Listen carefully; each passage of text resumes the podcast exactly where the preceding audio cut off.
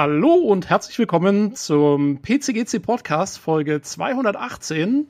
Und äh, wie man schon an der Intro-Musik vielleicht mitbekommen hat, handelt es sich mal wieder um ein Star Trek Special, lange angekündigt. Nun ist es endlich da.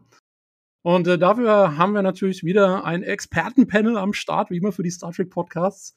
Ähm, und da begrüße ich äh, jemand Neues im Panel. Äh, zuallererst mal äh, die Tochter des fünften Hauses, Bewahrerin des heiligen Kelches von Rix, Erbin des Ringes von Betaset, äh, Laxana auf dem Discord oder auch Loxy. Hi.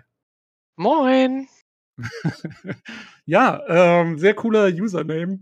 Ähm, kann ich nur immer wieder wiederholen. Und ähm, ja, dann haben wir noch äh, den Star Trek Panel Veteranen äh, Sven am Start. Sauerland Boy aus dem Forum. Hey. Schönen guten Abend. Und äh, ein anderer Podcast-Veteran, nämlich der Olli, äh, hat es auch noch mit in die Aufnahme geschafft. Sehr gut. Ja, äh, nehme ich bei, bei, bei, der Bezeichnung Experte besten lieber gleich wieder raus, aber das andere Veteran lasse ich mir doch gefallen. aber, ja, ja, naja. Ich, du bist, äh, du bist, vielleicht bist du unser Lukas heute. Ich bin das Inventar, ich bin einfach Inventar hier, deswegen bin ich, das, ich bin, ich, ich bin das Möbelstück, was in der Ecke steht und deswegen darf ich hier dabei sein. Ja, du bist wieder Lukas im Hardware-Teil. Ähm, ah, okay, das äh, beruhigt. sein diesmal. Also du willst sagen, ja, durch deine fachgerechten Rückfragen kann ich das Ganze hier ein bisschen, ne, so die andere Perspektive wahren. Das klingt genau, sehr genau, genau, plausibel. genau, genau. Weil den, also den Lukas haben wir, haben wir, haben wir uns nicht mit annehmen trauen, das wird, das wird zu viel des Guten gewesen. ähm, äh, ich, falls ich noch nicht gesagt habe, ich bin natürlich der Tobi. Ähm, vielleicht erkennt man meine Stimme noch. Und ähm, ja, heute geht alles um Star Trek. Ähm, und zwar in erster Linie wirklich um die neuen Sachen. Ähm, also wir haben ja äh, die alten Sachen schon wirklich gut abgehakt. Also wer, wen das nochmal interessieren sollte, ähm, der hört sich unseren fünfstündigen Star Trek Podcast 48 ähm, an, der unendliche Podcast. Ähm, da waren, wie gesagt, Sven war schon dabei und äh, Daniel und Julian und ich. Äh, wir haben da über alles von äh, The Original Series bis zu Enterprise und ich glaube, wir haben sogar kurz Discovery auch an, an, angesprochen und die Reboot-Filme natürlich. Ähm, also alles, was damals, ich glaube 2018 haben wir den aufgenommen, äh, was da schon so da war, haben wir schon durchgekaut. Äh, und deswegen beschränken wir uns heute auf die neuen Sachen, die seitdem rausgekommen sind. Ähm, und wen außerdem Star Trek Spiele im Besonderen interessieren, der kann sich noch Podcast 56 anhören, Treffen der Spielegenerationen. Äh, da haben Sven, Daniel und ich äh, auch nochmal alle, alle Spiele von den 1970ern bis äh, 2019 oder so äh, nochmal durch, durchgekaut. Ähm, also wie gesagt, heute geht es nur um die neuen Sachen, weil man muss ja sagen, es ist nie so viel Star Trek äh, rausgekommen wie die letzten Jahre. Also äh, echt krass, was da zurzeit abläuft an verschiedensten Serien und so weiter. Und die wollen wir jetzt heute mal alle auseinandernehmen. Aber äh, weil sie ja vorher noch nicht äh, bei einem Star Trek Podcast dabei war, wollte ich mal fragen, äh, Loxy, äh, was, äh, ist, was sind denn so deine Star Trek Wurzeln? Was, was, sind denn so deine, deine Lieblingssachen, auch so von den alten Sachen, dass man das so ein bisschen einordnen kann? Also Wurzeln äh, würde ich sagen, also lange wie ich denken kann, habe ich eigentlich irgendwie immer, wenn es im Fernsehen kam, schon als, als gerne äh, die Classic Enterprise geguckt. Dann hatte ich irgendwie eine Pause und dann irgendwann ähm, kam das ja wieder auf Sat 1 nachmittags und dann war das so ein feststehender äh, Nachmittagstermin, sage ich mal. Ähm, mit TNG. Ich habe unglaublich viel TNG geguckt. Ähm, ich habe eigentlich alle, alle Serien gesehen. Deep Space Nine, Voyager, ähm, Enterprise ähm, und meine Liebsten, was soll ich Voyager gucke ich gerne ab der vierten Staffel, TNG mag ich gerne ab der vierten Staffel. Die ersten sind ein bisschen zäh. Und DS9 eigentlich von vorn bis hinten. Also ähm, eigentlich habe ich mich in Sachen Star Trek auch in den letzten Jahren wirklich durch alles durchgeguckt, was verfügbar war. Inklusive auch der Zeichentrickserie aus der von der Classic Enterprise. Oh ja, das ist ja, sagen wir mal, so ein bisschen, äh, die, die, die kennen ja die wenigsten eigentlich, da musst du schon Fan sein. ähm, ja, Sven, von dir, ich kann mich noch erinnern aus dem, aus dem letzten Podcast und so, äh, du bist ja auch äh, großer TOS-Fan und dann, glaube ich, Voyager war auch so ein bisschen dein Ding, ne? Und jetzt, glaube ich, äh, Discovery von den neuen Sachen, wenn ich mich recht erinnere. Hm, ja, gut. Ähm, ich sage es mal, insgesamt gibt es, glaube ich, jetzt vier Serien seit Beginn Discovery, äh, die jetzt halt uns Fans hier segnen. Und es wird ja immer mehr. Ähm, ja gut, Discovery, das habe ich von Anfang verfolgt, habe auch sehr schnell dran gefallen gefunden. Ähm, mit PK bin ich erst jetzt mit der RTL 2 TV-Premiere dieses Jahr erst eingestiegen. Oh, das läuft Und- auf RTL 2 in Deutschland? Ja, das äh, hätte ich auch nicht gedacht. Ich dachte auch, dass Paramount Plus äh, beziehungsweise Paramount äh, CBS, dass sie sich die Rechte zurückhalten würden, um halt ihren eigenen ähm, ja, äh, Video-on-Demand-Dienst hier in Europa und Deutschland vielleicht dann halt mit dem vollen Programm halt zu etablieren. Aber ist jetzt komischerweise auf dem Privaten gelandet und jetzt auch vor kurzem auf ähm, Tele 5 ist jetzt eigentlich fast das gesamte Star Trek-Futter gelandet. Da kommt jetzt auch ähm, Picard zum zweiten Mal innerhalb kürzester Zeit äh, als Wiederholung rein. Und dort hat, hat, hat jetzt auch, wenn mich jetzt nicht irre, vor ein, zwei Monaten äh, Discovery, die erste Staffel, auch seine TV-Premiere erlebt. Schau an, Ach, das ging was. fast an mir, ging, ging sogar mir, wo ich in Deutschland bin, ging das zu Tobi, äh, an mir vor, direkt vorbei, aber das ist, war dem geschuldet, dass ich eh alles fast nur via Streaming gucke. Das ist ja wieder, ist ja fast wie alte Zeiten, so ein bisschen, schon auf Privatsender so, ne? Ganze Kram drauf. Jo. Auf Ja. Plu Pluto Ja. TV läuft's auch. Ja, ja gut, Ja, aber das war ja, glaube ich, die Erstausstrahlung auf Pluto TV dann für. ich bin ja an sich auch schon seit Ja. Jahren kein regulärer Analog-TV-Gucker mehr, aber weil ich auch diverse äh, Star Trek-Themen-Homepages auch besuche, die sich auch mit den ganzen neuen Serien, Inhalten und Plänen für die Zukunft sich auseinandersetzen, bin ich durch Zufall ja halt auf diese ja, interessante News ge äh, dann gestoßen, äh, dass es tatsächlich mal halt im normalen Fernsehen landet. Wenn man bedenkt, äh, die erste Staffel Discovery kommt, es war in 2017, wenn mich jetzt nicht irre, vier, fünf Jahre jetzt danach, ist schon eine ziemlich lange Zeit. Also ich hätte es eigentlich gar nicht mehr für möglich gehalten. Das hat gedauert auf jeden Fall. Aber wieso nicht? Ich meine, ähm, das äh, ist jetzt sinnvoll, dann die Rechte nochmal zu verkaufen, sozusagen, nach einer gewissen Zeit. Ähm, ja, krass. Ähm, cool. Äh, Olli, dich wollte ich auch noch fragen. Ähm, deine, so, keine Ahnung, wo kommst du so her, Star Trek-mäßig? Hast du die, bist du alt genug, um die Uh. Originalserie damals äh, so direkt mitgekriegt? Also nicht, nicht in den 60ern sicher noch nicht, aber. Mm, Du, ich hab dir die Ähm. Kamera gehalten bei der Aufnahme, wenn du das meinst, oder nein? ich habe das Geräusch der Tür gemacht. Weißt du? Ja, ich nee, aber bist du- in der Kulisse. Bist du, bist du, bist du noch, bist du noch bei der ersten Wiederholung eingestiegen, oder? Ich weiß nicht, ob es die erste Wiederholung war, aber ich, ich, ich, Äh. ich, ich, ich entsinne mich noch an die Zeiten, als das einzige Star Trek, äh, was es so gab, waren Wiederholungen der klassischen Folgen. Ja. Genau, das und vielleicht mal eigentlich. und vielleicht mal ein Kinofilm. Ich habe, ich, um jetzt mal der Wahrheit die Ehre zu geben, ich weiß, dass ich das Comic hatte zum ersten Star Trek Kinofilm.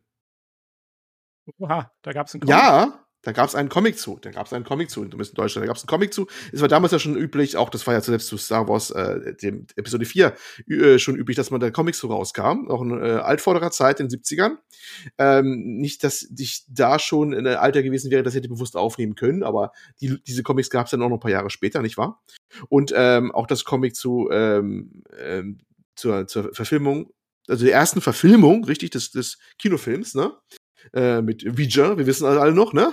Ja, ja. Ähm, Ich habe den erst ähm, gesehen. gab's- Ich habe den ja. erst gesehen wieder, weil äh, ich habe ja jetzt hier in den USA habe ich ja äh, Paramount Plus äh, quasi mal gemacht jetzt, äh, um mir das ganze neue Zeug anschauen zu können. Mhm.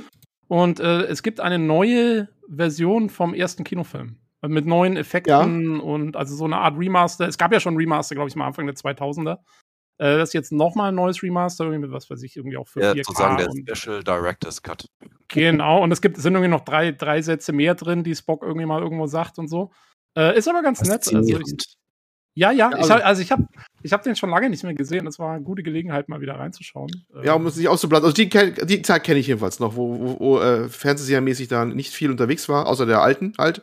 Mhm, Und halt mhm. die ersten, äh, die ersten paar, die ersten paar Kinofilme halt noch, ne? Das weiß ich wohl noch. Und ich weiß noch, ähm, damit wollen wir es dann auch bewenden lassen, bevor das hier ausartet, als dann das erste Mal in örtlichen Videotheken, ja, ja, die gab's da noch, ähm, äh, TNG auftauchte, ähm, amerikanischen Original noch, die, also zumindest noch, glaub, oder mit der ersten Sekundation, es gab, glaube ich, eine erste Sekundation auf Deutsch. Und dann gab's in den Videotheken so eine erste Fassung von der ersten Staffel, die äh, konnte man dann sich ausleihen, bevor es noch im Fernsehen lief. Ja. Wow. Ja, ja, das war hier so. Äh, das war, ich glaube, das hat auch eine andere Synchronisation. Das kann man mal nachlesen.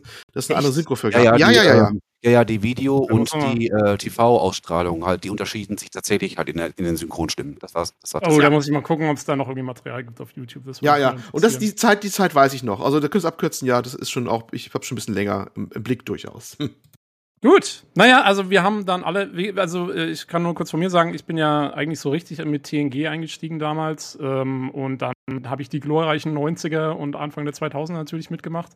Ähm, also das, ich habe TOS zwar natürlich gesehen, dann äh, sogar zweimal, einmal in der alten Fassung, einmal in der Remastered, aber es ist für mich ist TOS immer ein bisschen mehr so so wie so wie so äh, äh, Film Education, ne? Also mal so gucken, wie die das gemacht haben in den 60ern so ganz ernst kann ich. Ich, ich liebe die, die alten Filme mit Kirk und Co., aber die Serie selber, weiß ich nicht, die kann ich nur in den seltensten, in den seltensten Folgen auch so richtig Ja, ist schon sehr eigen. äh, ernst nehmen. Also da ist, ähm, da, die, die sieht, muss man so ein bisschen unter dem zeitgeschichtlichen Gesichtspunkt betrachten, finde ich. Ja gut, das könnte man über Next Generation nach jetzt bald 30 Jahren auch fast schon sagen. Ja, aber mit denen bin ich auf, also die habe ich halt wirklich damals gesehen und da, da habe ich einen anderen Bezug dazu, will ich damit sagen. Ja, ja, Also, klar. Ähm, gut, aber dann kommen wir dann endlich mal zu den neuen Sachen und ich würde sagen, wir gehen einfach mal so durch, je nachdem, also äh, ich habe das jetzt auch mal hier so aufgeschrieben in unserem kleinen Dokument, ähm, durch die Serien und zwar äh, je nachdem, wann die erste Staffel erschienen ist und machen dann aber, würde ich sagen, gleich die komplette Serie, äh, damit wir jetzt nicht, also wir machen jetzt nicht irgendwie Discovery Staffel 1 bis 2 und dann PK Staffel 1 und so weiter, sondern wir machen jetzt, wir fangen mit Discovery an, das ist äh, die älteste der neuen Serien. Und ähm, ja, können dann ja auch durchgehen. Äh, kurze, kurze, rund, kurze und umgefragt, ganz kurz, nur in einem Wort. Ähm, welche Staffeln von Discovery habt ihr gesehen? Äh, Loxy. Ich habe ähm, eins bis drei gesehen und Fragmente der vierten, weil Okay. ich den Sendeplan von Pluto TV nicht verstehe. Also ich habe schon Ja, okay. einige Folgen gesehen, aber noch nicht komplett die vierte. Okay, Sven, du hast 1 bis Ich- 3 gesehen, glaube ich. Eins bis drei gesehen, hätte auch liebsten die vierte gesehen und bin bis heute so erbost, dass es nicht auf Netflix gelandet ist. Ja, fair. Ähm, und Olli, was äh, hast du von Discovery bis jetzt gesehen? Oh, bis welcher, wo, da muss ich gerade mal überlegen. Ich habe nicht die Staffel gesehen, wo sie dann einen anderen, anderen in der Zukunft waren. Ich weiß es nicht mehr. Ich habe Das die dritte. In- Die dritte. Am Ich Ende glaube, ich habe die erste und die zweite habe ich gesehen. Die erste und zweite, Okay, glaube ich, war es dann. Ja. Also ich will kurz dazu sagen, spoilermäßig, ähm, bevor äh, jetzt hier alle abschalten, ich würde folgenden Kompromiss vorschlagen.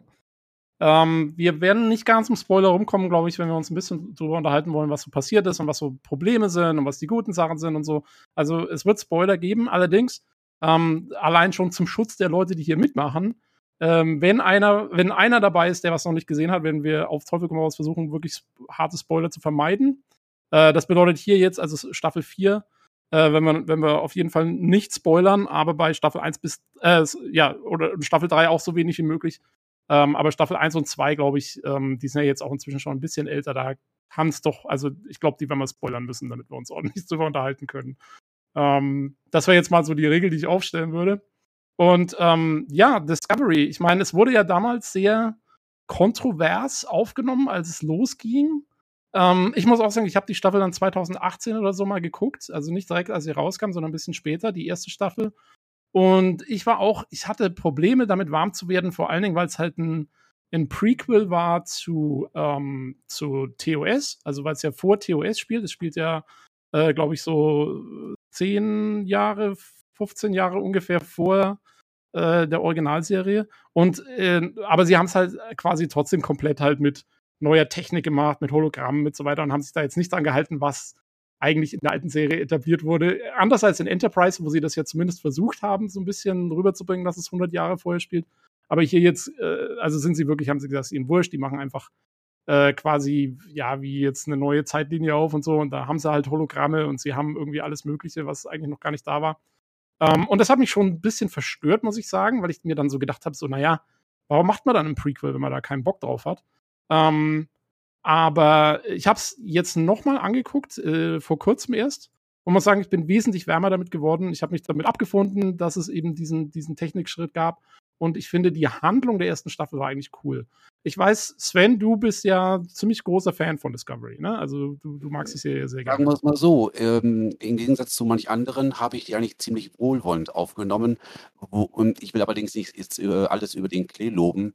Ähm, erste Staffel, gut, wurde als sehr düster, sehr actionlastig und auch, sagen wir mal, zum Teil auch ziemlich ähm, pessimistisch ähm, aufgenommen. Okay, es spielt die Zeit hier der Föderation gegen die Klingonen, die kriegerische Zeit, die davor in anderen Serien mal als ich sag mal, thematisch mal erwähnt oder so, aber diesmal ist man ja richtig in diese Materie reingestiegen und ähm, da konnte man jetzt nicht mehr diese Friede, Feuer, Eierkuche ähm, Taktik jetzt da gehen, sondern man hat einfach den Krieg so gezeigt, wie er ist. Düster, brutal und mit Opfern auf beiden Seiten. Und ähm, gut, wer sowas nicht mag als Star Trek-Fan, ja gut, ähm, den kann man dann sowas nicht äh, schmackhaft machen. Aber ich persönlich hatte da ein, gar keine Ressentiments dagegen.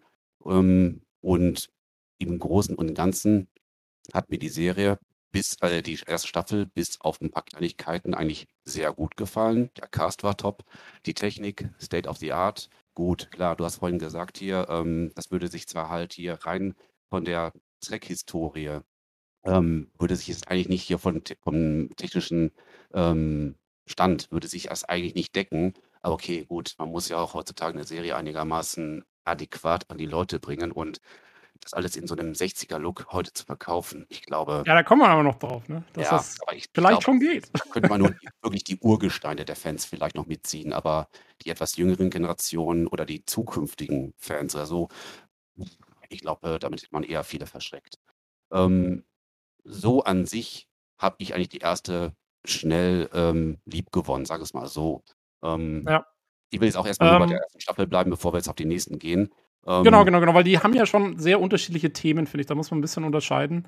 Ja. Ähm, was, was ich übrigens auch eine nette Sache fand, ist, dass sie von Staffel zu Staffel immer wieder was Neues angegangen sind. Das ist eigentlich, eigentlich eine, eine coole Sache. Ich wollte noch mal ein bisschen so Meinungen einfach anholen. Ähm, Loxy, wie, wie hast du das äh, so wahrgenommen? Wie war denn dein Eindruck, als du die, die Staffel zum ersten Mal gesehen hast? So die, das neue Star Trek sozusagen. Also ich habe versucht, da unvoreingenommen ranzugehen. Also mir jetzt nicht irgendwie, also ohne Erwartungen auch. Also ich habe gedacht, gut, ist das was Neues? Ich gucke da mal, versuche mal unvoreingenommen zu gucken, was sie da machen und wie sie es umsetzen. Ich fand das Thema der ersten Staffel eigentlich auch cool. Ähm, ich hatte nur so ein bisschen Probleme mit der Zeitlinie. Ich hatte so, so ein bisschen Kopfweh, wo ich das jetzt zeitlich einsortieren soll, weil klar, es spielt vor Kirk, aber es fühlte sich nicht so richtig so an. Ja. Ähm, das war so ein bisschen mein, mein Problem, dass ich gesagt habe, gut, das war so ein bisschen, wo ich gedacht habe, oh, das ist schwierig, mich da so reinzudenken. Aber so von der Sache her, von, den, von, von dem Thema her, ähm, war es gut gemacht. Ich fand auch, auch wenn es zwischenzeitlich genervt hat, so viel Untertitel lesen zu müssen, es wäre gut, dass da viel Klingonisch gesprochen wurde, hört man ja sonst ja. auch nicht so häufig. Und ähm, dass die Klingonen auch ein anderes Aussehen hatten, war auch erstmal gewöhnungsbedürftig, aber ich fand schon gut gemacht. Was mich allerdings genervt hat, war mal wieder ein Spiegeluniversum.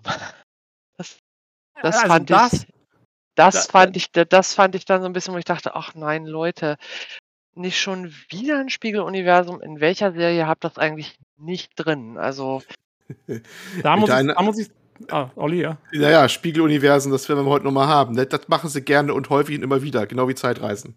das äh, kommt ja ein, immer wieder mal vor. Es ist ja. ein, ein Staple. Ich fand auch, es war vielleicht ein bisschen viel, aber in dem Fall muss ich sagen, das Spiegeluniversum und dieser, also der Twist um Lorca, um Captain Lorca, dass der aus dem Spiegeluniversum ist und deswegen auch so drauf ist, wie er drauf ist.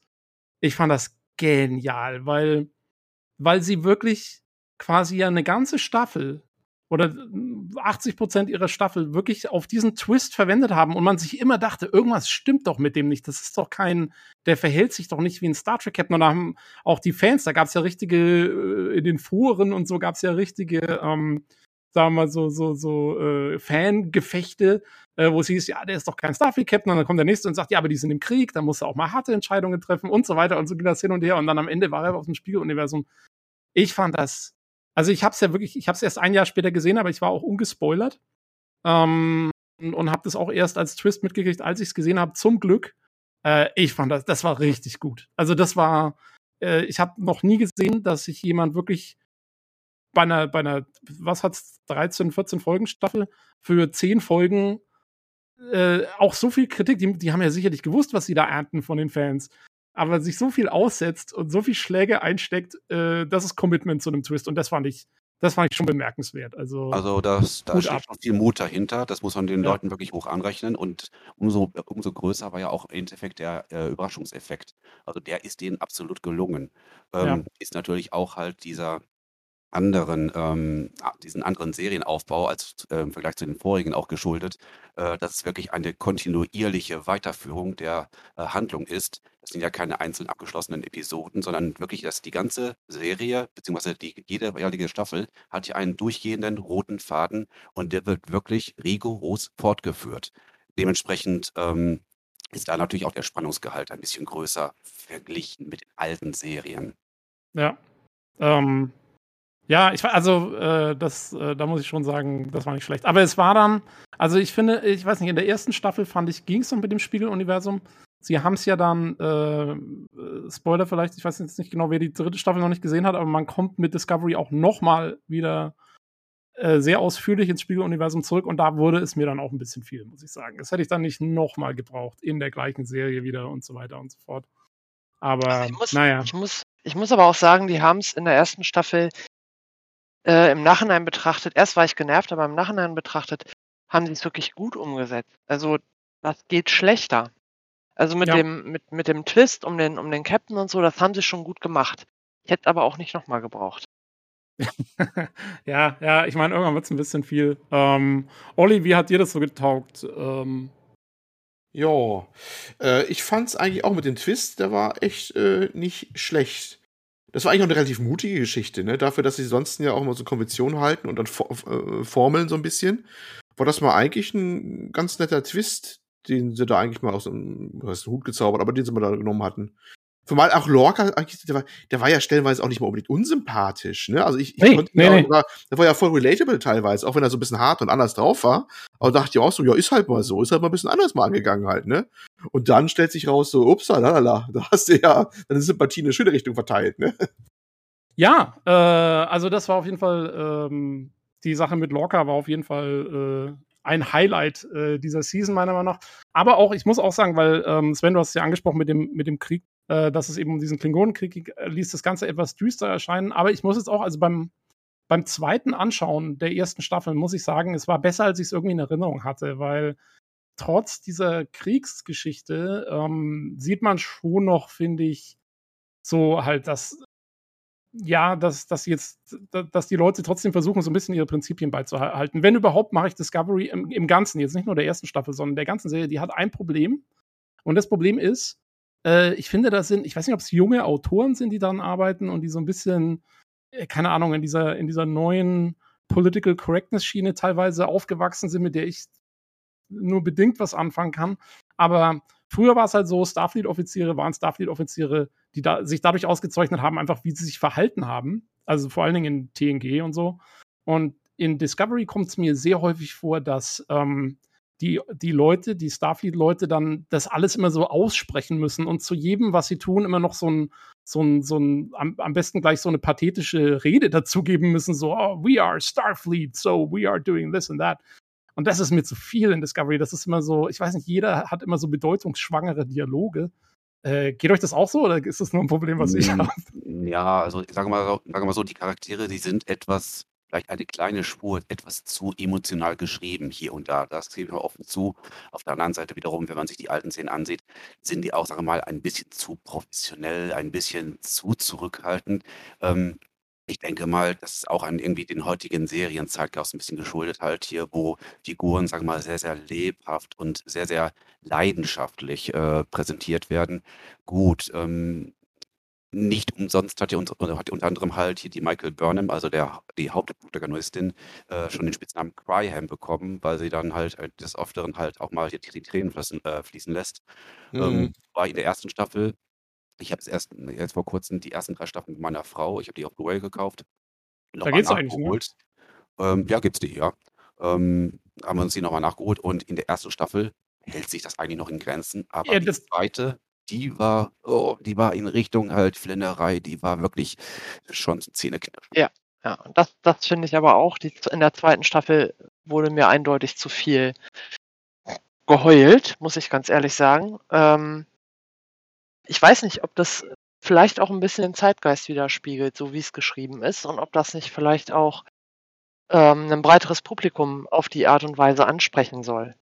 Also ich Mhm. gucke ja, Frage. ich ja auch parallel hier zu Star Trek auch noch andere Serien, die ich auch gerne sammle, sei es The Walking Dead oder sonst irgendwas. Und das fällt schon auf irgendwie. Also viele Figuren, die man heutzutage kreiert, die man heute definiert, ähm, sage mal, das sind keine emotionalen Eisklötze, wirklich, die sprechen geradewegs raus, was sie gerade denken und ähm, zeigen das auch offensichtlich halt hier, was wir gerade für eine, ja, ich sag mal, für eine Gefühlsregung, die wirklich zeigen. Ich weiß nicht, es wird irgendwie heutzutage wahrscheinlich hier von den Darstellern verlangt, halt, dass sie ja wirklich nicht nur in Worten, sondern auch äh, in ihren Ausdrücken das wirklich dermaßen veranschaulichen. Aber findest du Genau. nicht, dass das, findest du nicht, dass das früher auch schon, ich fand halt, früher ging es mehr um Ausdrücke. Also, was mir halt so ein bisschen fehlt teilweise, ist so Subtext, weil jeder, es wird eben immer genau ausgesprochen, was gerade. Also, es, weißt du, wenn sich einer schlecht fühlt, dann muss auch irgendwie, was für sich, wenn sich Burnham gerade schlecht fühlt, dann muss auch Tilly reinkommen und sagen so, how do you feel? Und dann wird darüber diskutiert und so. Ich meine, klar, das ist natürlich in gewisser Weise schon auch nachvollziehbar. Aber ich finde halt, das ist, also früher wurde sowas halt, da gab es dann mal halt eben nur einen Gesichtsausdruck oder so und dann, dann war es auch erstmal wieder gut. Da war irgendwie mehr Subtext, da musste man so ein bisschen mehr selber mit, ähm, mit, keine Ahnung, mitfühlen oder mitdenken oder auch gut zuschauen. Ich habe so das Gefühl, jetzt werden die Serien oft, also jetzt nicht nur Star Trek, sondern viele Serien werden so ein bisschen mit dem Hintergedanken geschrieben, naja, die Leute schauen eh aufs Handy, äh, die sehen das gar nicht, wenn da einer mal guckt. Äh, da muss schon auch was gesagt werden oder so. Ich, ich weiß es nicht. Also, vielleicht Ja. bin ich zu altmodisch. Ja, also, also wie gesagt, ähm, ein, ein bisschen, äh, sage mal, auf die Gefühlsdrüse drücken kann man ruhig auch halt, um die ganzen, äh, sage mal, Situationen, je nach Szene, sage mal, auch ein bisschen mehr Feuer zu geben. Aber ähm, man darf es nicht übertreiben. Also ansonsten Ja. geht's nach hinten los und da sind auch die Kritiker, die sind dann, dann ganz schnell dabei, auch dann alles halt wirklich äh, tot zu reden. Also, wenn ich dann mal noch einhaken darf, vielleicht, ähm, ich, bin zwar erstaunt, dass wir jetzt schon zu dem Punkt kommen, gleich zu Anfang hier, aber es ist einfach so, muss man eins, eins mal ganz klar sagen, ähm, das sind alles Produkte ihrer Zeit, die Serien. Das waren die früher schon, ne? Ja. Und wir haben vorhin gerade erst von der, von der Klassikserie gesprochen, wo man sagt, oh, kann man sich teilweise heute vielleicht, zumindest der eine oder andere schlecht noch angucken oder schwer zumindest, weil die Dinger nun mal halt in den 60ern so entstanden sind. So würdest du heute natürlich nicht mehr so machen, ne? Und auch nicht so in der Art, wie, die, die, die, wie das äh, aufgebaut ist, dramatisch und, und die Figuren teilweise auch geschrieben sind und überhaupt klar. Und man darf nicht vergessen, TNG und Co. sind auch schon 90er. Das ist auch schon, teilweise sogar End 80er war das, glaube ich, die ersten, ne? Die allererste Ja. Staffel. Ja. 80. 87. Das ist alles schon bald 20, 30 Jahre her, Leute. Das ist auch schon, das ist, es ist tatsächlich so, auch wenn man sich alt vorkommt, wenn man das sagen muss, so macht man heute auch keine Serien mehr, auch wenn es schmerzt. Das ist alles Produkte ihrer Zeit und tatsächlich äh, würde ich auch so weit gehen. Heute sind die halt eben anders. Ne? Discovery und Co. sind halt auch Produkte ihrer Zeit und heute sind, sind die halt auch anders geschrieben, werden anders gemacht. Von, und, und Leute, die es auch machen, machen das heute auch anders. Es ist ähm, vielleicht auch ein bisschen schmerzhafter Prozess, das anzuerkennen, aber ich glaube, das ist einfach so. Ein bisschen. Ja, Ich, ich denke auch. Also ich meine, was sich ja grundlegend geändert hat, ist, Star Trek stand ja immer für Einzelfolgen. Also jede Folge war ja eine, eine Geschichte. Das ist ja in TNG noch so. Ja. Und das ist ja auch in der, in der Classic Enterprise so. Und dann gab es ja schon einen riesen Aufschrei eigentlich bei Voyager, wie, was? Eine durchgängige Geschichte. Was ist das denn? Wir wollen hier einzelne Folgen. Die haben es dann trotzdem durchgezogen, trotz aller Kritiken, dass die Hauptstory war, wir wollen nach Hause. Bei, bei Voyager hätten sie es noch wesentlich mehr machen müssen, meiner Meinung nach. Ja, Das ist Und dann ging das, das nächste Theater los bei Deep Space Nine. Wie, was? Die fliegen nicht durch den Raum, ne? So, das, das sind schon so Änderungen gewesen, die da ja schon ihren Anfang genommen haben. Und heute erzählt, erzählen äh, Serien ja auch nicht mehr zwingend so Folge für Folge unbedingt eine Geschichte und die ist dann abgeschlossen, sondern es ist ja Mhm, mitunter mhm. Tatsache so, dass es staffelweise geht. Ja, die Ja. heutige Serienlandschaft, die ist halt heutzutage geprägt. Also so episodisch äh, gestaltete Serien sind heute schon eigentlich eine Randerscheinung.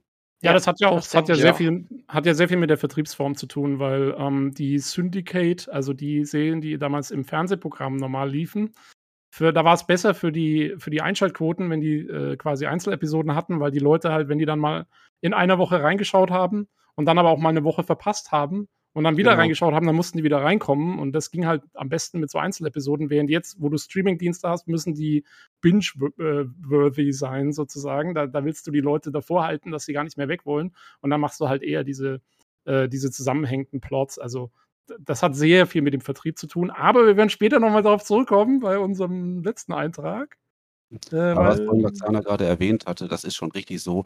Ähm, mit der Aufnahme damals hier mit Voyager, mit DS9 und so, ähm, wie die unterschiedlich, also sagen wir es mal so, die, ähm, man muss ja auch irgendwie ein gewisses Entscheidungsmerkmal je, zu jeder neuen Serie auch irgendwie schaffen. Ansonsten, wenn sie sich zu sehr gleichen oder so, dann würden sich ja auch die Fans dann denken halt hier, hm, denen gehen langsam die Ideen aus, das ist doch alles dasselbe, dasselbe das, ist das Vorgekaute von vorgestern. Ähm, ich denke schon auch damals, ähm, es müssen wirklich Differenzen von Serie zu Serie, äh, Serie vorhanden sein. Ansonsten ähm, läuft sich sowas tot. ja, ich stimme dir schon zu, wobei ich mir die Frage stelle, also in nach 20, 30 Jahren, äh, oder naja, sagen wir mal 20 Jahren, also Enterprise lief, glaube ich, bis 2004, okay, 15 Jahren. Ähm, wenn ich mir zum Beispiel angucke, wa- was weiß ich, also wie viele, äh, wie viele Superheldenfilme werden immer und immer wieder gekaut, in wesentlich geringerem Abstand teilweise, ähm, finde ich schon, und wie gesagt, also wir sehen das ja dann später, wenn wir auf Strange New Worlds kommen, ähm, ich finde schon, dass Platz ist, nochmal wieder sowas zu machen. Gerade jetzt, wo es wieder ein bisschen was Besonderes ist halt. Also, weil jetzt ja wirklich, ich meine, es sind ja praktisch alle Serien, äh, die für Streamingdienste laufen, sind ja jetzt so durchserialisiert. Ähm, und da mal wieder was eher Episodisches zu machen, ist ja schon fast wieder, ist ja schon fast wieder frisch. Das ist ja schon fast wieder neu. Aber ich Mhm. stimme auf jeden Fall zu, zu dem Zeitpunkt, als Discovery vor allen Dingen rauskam und jetzt, äh, da war das natürlich, äh, da war das das, was man, was man machen musste. Und das finde ich auch, ich finde das gut. Also, äh, ich finde, das hat der Serie schon was gebracht, dass sie eher wie so ein 15-stündiger Spielfilm wirkt, eigentlich. Ne? Ja, aber Ja, ich fand äh, gut, dass du aber nochmal erzählt hast, dass heute die Vertriebsform halt in der Regel eine andere ist. Das ist nämlich fundamental wichtig, glaube ich, um überhaupt moderne Serien zu verstehen. Ne, also selbst wenn die nachher irgendwie auf dem Fernseher, noch, also im Fernsehprogramm nochmal laufen, hier wie jetzt da, weiß nicht, Pluto TV oder weiß nicht, Tele 5 sogar, oder immer mal se serielles Fernsehen, wie man so halt schon sagt, auch nochmal kommen, jetzt hier halt. Ich glaube, Pluto TV ist auch Streaming, oder? Weiß ich nicht. Also jetzt nehmen wir mal Tele 5 oder was anderes Klassisches. Ähm, dafür sind sie nicht gemacht ursprünglich. Die werden heute für Streaming gemacht, primär. Und müssen, wie du sagst, binge-worthy sein. Die müssen zusammenhängende Geschichte machen, da muss alles aneinander greifen. Wenn es im Fall von Marvel jetzt oder so gerade noch betrachtest, ne, ganz andere Geschichte, da hast du das Gefühl, du musst sogar noch drei, vier, fünf andere Serien parallel kennen, damit du überhaupt das eine verstehst. Ne? Das ist noch auf, auf die Spitze Ja, getrieben. Das Stimmt. sind noch ganz, ganz andere Sachen. Und früher Da war das echt so, da muss jede einzelne Folge muss für sich verständlich sein. Wenn einer mal drei verpasst hat, muss sie schlimm sein. Und mit die, mit die Leute auch interessiert bleiben, auch nach drei Wochen nochmal reinzugucken, weil sie die eine auch verstehen müssen. Das war eine ganz andere Landschaft früher. Das ist fundamental wichtig, denke ich. Ja, und unter Ja. diesen Gesichtspunkten, darunter ähm, wird auch unter anderem auch immer halt die Entscheidung gefällt, wird eine Serie fortgesetzt oder schon vorzeitig halt eingestampft. Auch das hat sich sehr krass geändert. Ähm, heutzutage ist es, sagen wir mal, keine Seltenheit, dass äh, nicht nur eine, sondern Dutzende Serien schon nach den ersten Staffeln, wenn überhaupt schon nach der ersten, äh, schon sofort der Stecker gezogen wird. Das ist heute leider auch ein sehr, sehr, sagen wir mal, negativer Nebeneffekt heutiger ähm, ja, Ver- Vertriebsmacharten von Serien. Ja. Ja, oder, oder es ist halt eben, ähm, die Produktionskosten sind zu hoch und es wird deshalb eingestampft. Ne? Da gibt's ja auch einige Beispiele für, die eigentlich grundsätzlich gut waren, aber die dann einfach den, den Rahmen sprengen und nicht das einspielen, was sie sollen. Und das ist halt auch der Tod der Serie. Ne? Das ist natürlich gerade in Science Fiction ein Riesenproblem, weil die sehr aufwendig zu produzieren sind und am Ende immer noch ein gewisses Nischenpublikum ansprechen. Ne? Also, äh, ich, also ich glaube, die allermeisten Science-Fiction-Serien, die so gecancelt werden, werden einfach gecancelt, weil die Produktionskosten, also weil die Einstellquoten die Produktionskosten nicht mehr rechtfertigen, ich sag's mal so. Ja, Das Ähm, Ja, denke ich auch. Gerade Ja, in Sci-Fi natürlich hat- ein Riesenproblem. Ja, aber da hat, sagen wir mal, Star Trek das Glück halt, es ist eine etablierte, eine langjährige Marke. Und ich glaube, da ist die heutige Wahrscheinlichkeit, dass da eine frühzeitig, äh, sagen wir mal, schon beendet wird, ist da verhältnismäßig wenig gering im Gegensatz zu ganz, ganz neuen äh, Sachen, die, sagen wir mal, erstmalig umgesetzt werden oder die auf irgendwie auf dem Buch oder sonst irgendwas basieren. So, ähm, da gehen die ein wesentlich stärkeres, also größeres Risiko ein, als wenn man einfach halt die Marke Star Trek nimmt, weil Star Trek kennt jeder. Ja, ja. Und das sieht man auch an den Visuals, weil, ähm, also es werden schon keine Kosten gescheut, sage ich mal. Die neuen Serien sehen durchweg Absolut eigentlich nicht. alle Also, fantastisch aus, muss Ja. ich sagen. Also, also wirklich ähm, unter den heutigen Gesichtspunkten, also was heutzutage schon Serien kosten pro Staffel, da äh, muss schon so mancher auch hochklassige äh, AAA-Blockbuster, der muss sich manchmal so, so sogar schon verstecken. Ähm, also das ist wirklich sagen wir, allererste Sahne. Also da wird wirklich nicht gespart Und dementsprechend ähm, könnte ich jetzt auch nicht behaupten, halt, dass die Serien, ähm, sei es Discovery, sei es jetzt hier Picard, auch wenn ich jetzt davon jetzt nicht sagen mal kein großer Fan bin, aber das nur so nebenbei, ähm, man kann jetzt nicht sagen halt, dass die billig wirken. Kann man nicht sagen. Nee, also ähm, man, man. Cineastisch, cineastisch hoch drei. Ja, ja, ja, das, äh, das ja, stimmt. Ich wollte noch, äh, ich wollte noch eines noch kurz äh, sagen, äh, weil der Olli äh, das Marvel Cinematic Universe angesprochen hat. Ähm, da geht ja Star Trek auch so ein bisschen in die Richtung teilweise jetzt schon. Ne? Also wie viele Überkreuzungen es gibt zwischen den einzelnen Serien, hat ja, ich meine, es gab es früher auch. Also wir hatten ja zum Beispiel Worf, der von TNG nach Deep Space Nine gewechselt ist, oder auch Chief O'Brien und äh, dann Voyager, was auf, auf Deep Space Nine angefangen hat und so. Das haben sie natürlich damals auch schon versucht, zum gewissen Grad. Ähm, aber jetzt hast du natürlich, du hast ja ganze Charaktere, die Serienableger gekriegt haben oder dann wechseln oder so, wie jetzt zum Beispiel, also Pike, der ja in Discovery Season 2 quasi seinen Einstand hatte und jetzt seine eigene Serie kriegt und, und, und, und, und. Also was da an Verflechtungen zurzeit da ist, ähm, das geht ja schon fast in Richtung Marvel. Also, ja, wobei man muss ja aber auch bedenken, hier, dass unter anderem Strange New Worlds überhaupt gekommen, äh, sagen wir mal, überhaupt verwirklicht wurde, das ist durch die Fans geschuldet. Die haben danach regelrecht gebettelt. Äh, zum Teil, zum Teil. Also ich weiß das, wie heißt der Typ? Ich glaube Akiva Goldsman oder so, der Showrunner für Strange New Worlds. Und regelmäßiger Regisseur einzelner Episoden, ja. Genau, den haben die damals eingestellt für Discovery. Und er sagte, er hatte aber, als er eingestellt wurde, wusste er nur, es wird ein Prequel zu TOS und er wusste sonst gar nichts. Und dann kam er irgendwie dort an und hat festgestellt, das habe ich letztens im Interview gesehen, und hat festgestellt, oh, es ist ja, also der dachte, es wäre quasi eine Pike-Serie und kam dann dort an und hat quasi festgestellt, oh, es ist ja gar nicht äh, Pike. Aber er hatte das schon so in seinem Kopf und wollte das eigentlich unbedingt machen. Und ähm, er hat deswegen, also zumindest laut dem Interview, auch äh, dafür plädiert, dass quasi dann Pike in der zweiten Staffel vorkommt, weil das war schon so seine Pitch-Idee, dass sie dann dieses Spin-off machen. Also es, die, es ist sicherlich verwirklicht worden, weil die Fans es dann sehr gut angenommen haben und weil Anson Mount als Pike einfach eine klasse Figur abgegeben hat. Ähm, aber äh, das war schon so ein bisschen die Grundidee von dem Typen anscheinend. Also da, da ging die Reise schon so ein bisschen hin. Ähm, Finde ich immer ganz, ganz. Nett. Ja, Verflechtung ist da, aber ich finde bei weitem nicht so heftig wie bei Marvel. Weil, mhm. ähm, wie Olli vorhin schon sagte, bei, bei den Marvel-Serien, also wenn du die eine nicht gesehen hast, verstehst du die andere nicht. Und, und ähm, das ist wirklich so in ein, ineinander verflochtenes Universum, dass du wirklich kreuz und quer gucken musst. Ich musste teilweise sogar die Reihenfolge nachgucken, weil ich die Serie nicht verstanden mhm. habe, musste sie dann oh, in der Reihenfolge gucken. So schlimm haben wir es Gott sei Dank noch nicht. Aber ein Weltmeister der Spin-Offs ist ja nun auch DC Comics. Die sind ja Weltmeister am Spin-Off produzieren. Ist, ähm, ist das okay? Ich dachte immer, Marvel ja, wäre der Weltmeister. Nein, nein. nee, bei, den bei, der, bei der Verflechtung des Universums ist Marvel Nummer eins und bei den Spin-Offs ist es Tatsache ähm, DC Comics. Also die produzieren äh, Spin-off um Spin-off. Also ähm, da hast du eine Serie und da fallen dann mitunter zwei oder drei Spin-offs raus und aus den Spin-offs fallen auch nochmal Spin-offs raus. Also die, okay. die können das wirklich wunderbar. Ähm, aber das ist noch überschaubar und nachvollziehbar. Und da gibt es dann nochmal so ganz gelegentlich eine Folge, die sich überschneidet, wo du dann in zwei Serien gucken musst.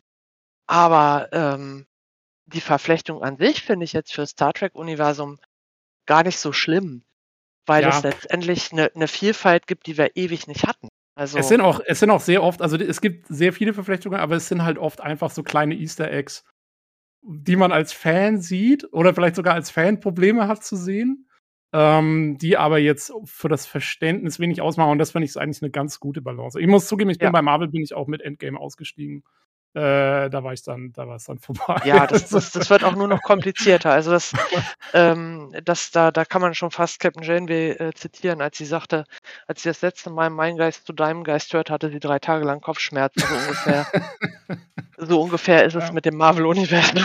Ja. Okay. Ja, ähm, Das Schlimme ist es bei, bei Star Trek jetzt noch nicht. Ne? Also ich kann nur nee. sagen, ich habe jetzt gestern ähm, Doctor Strange gesehen hier, äh, Multiverse of Madness.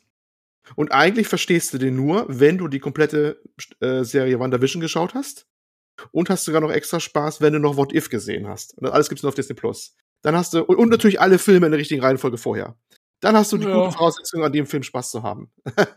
also nee, das- du, das, das man klingt man muss das schon studiert haben. Ja, das ist, ist, ist, ja, Ja. ist eher schon ein Studium, was man da schon machen muss. Das ist, ist nicht mal übertrieben sogar. Es ist, äh, ich bin ja drin, da macht das auch Spaß, aber Ja. es ist schon erstaunlich, dass das Ding, eigentlich ist es erstaunlich, dass die Dinger so Massenphänomen sind, wo die doch eigentlich so viel Querbeziehungen haben, dass du es eigentlich studieren müsstest. Das ist Ja. eigentlich, eigentlich ein Phänomen. Ja, ja.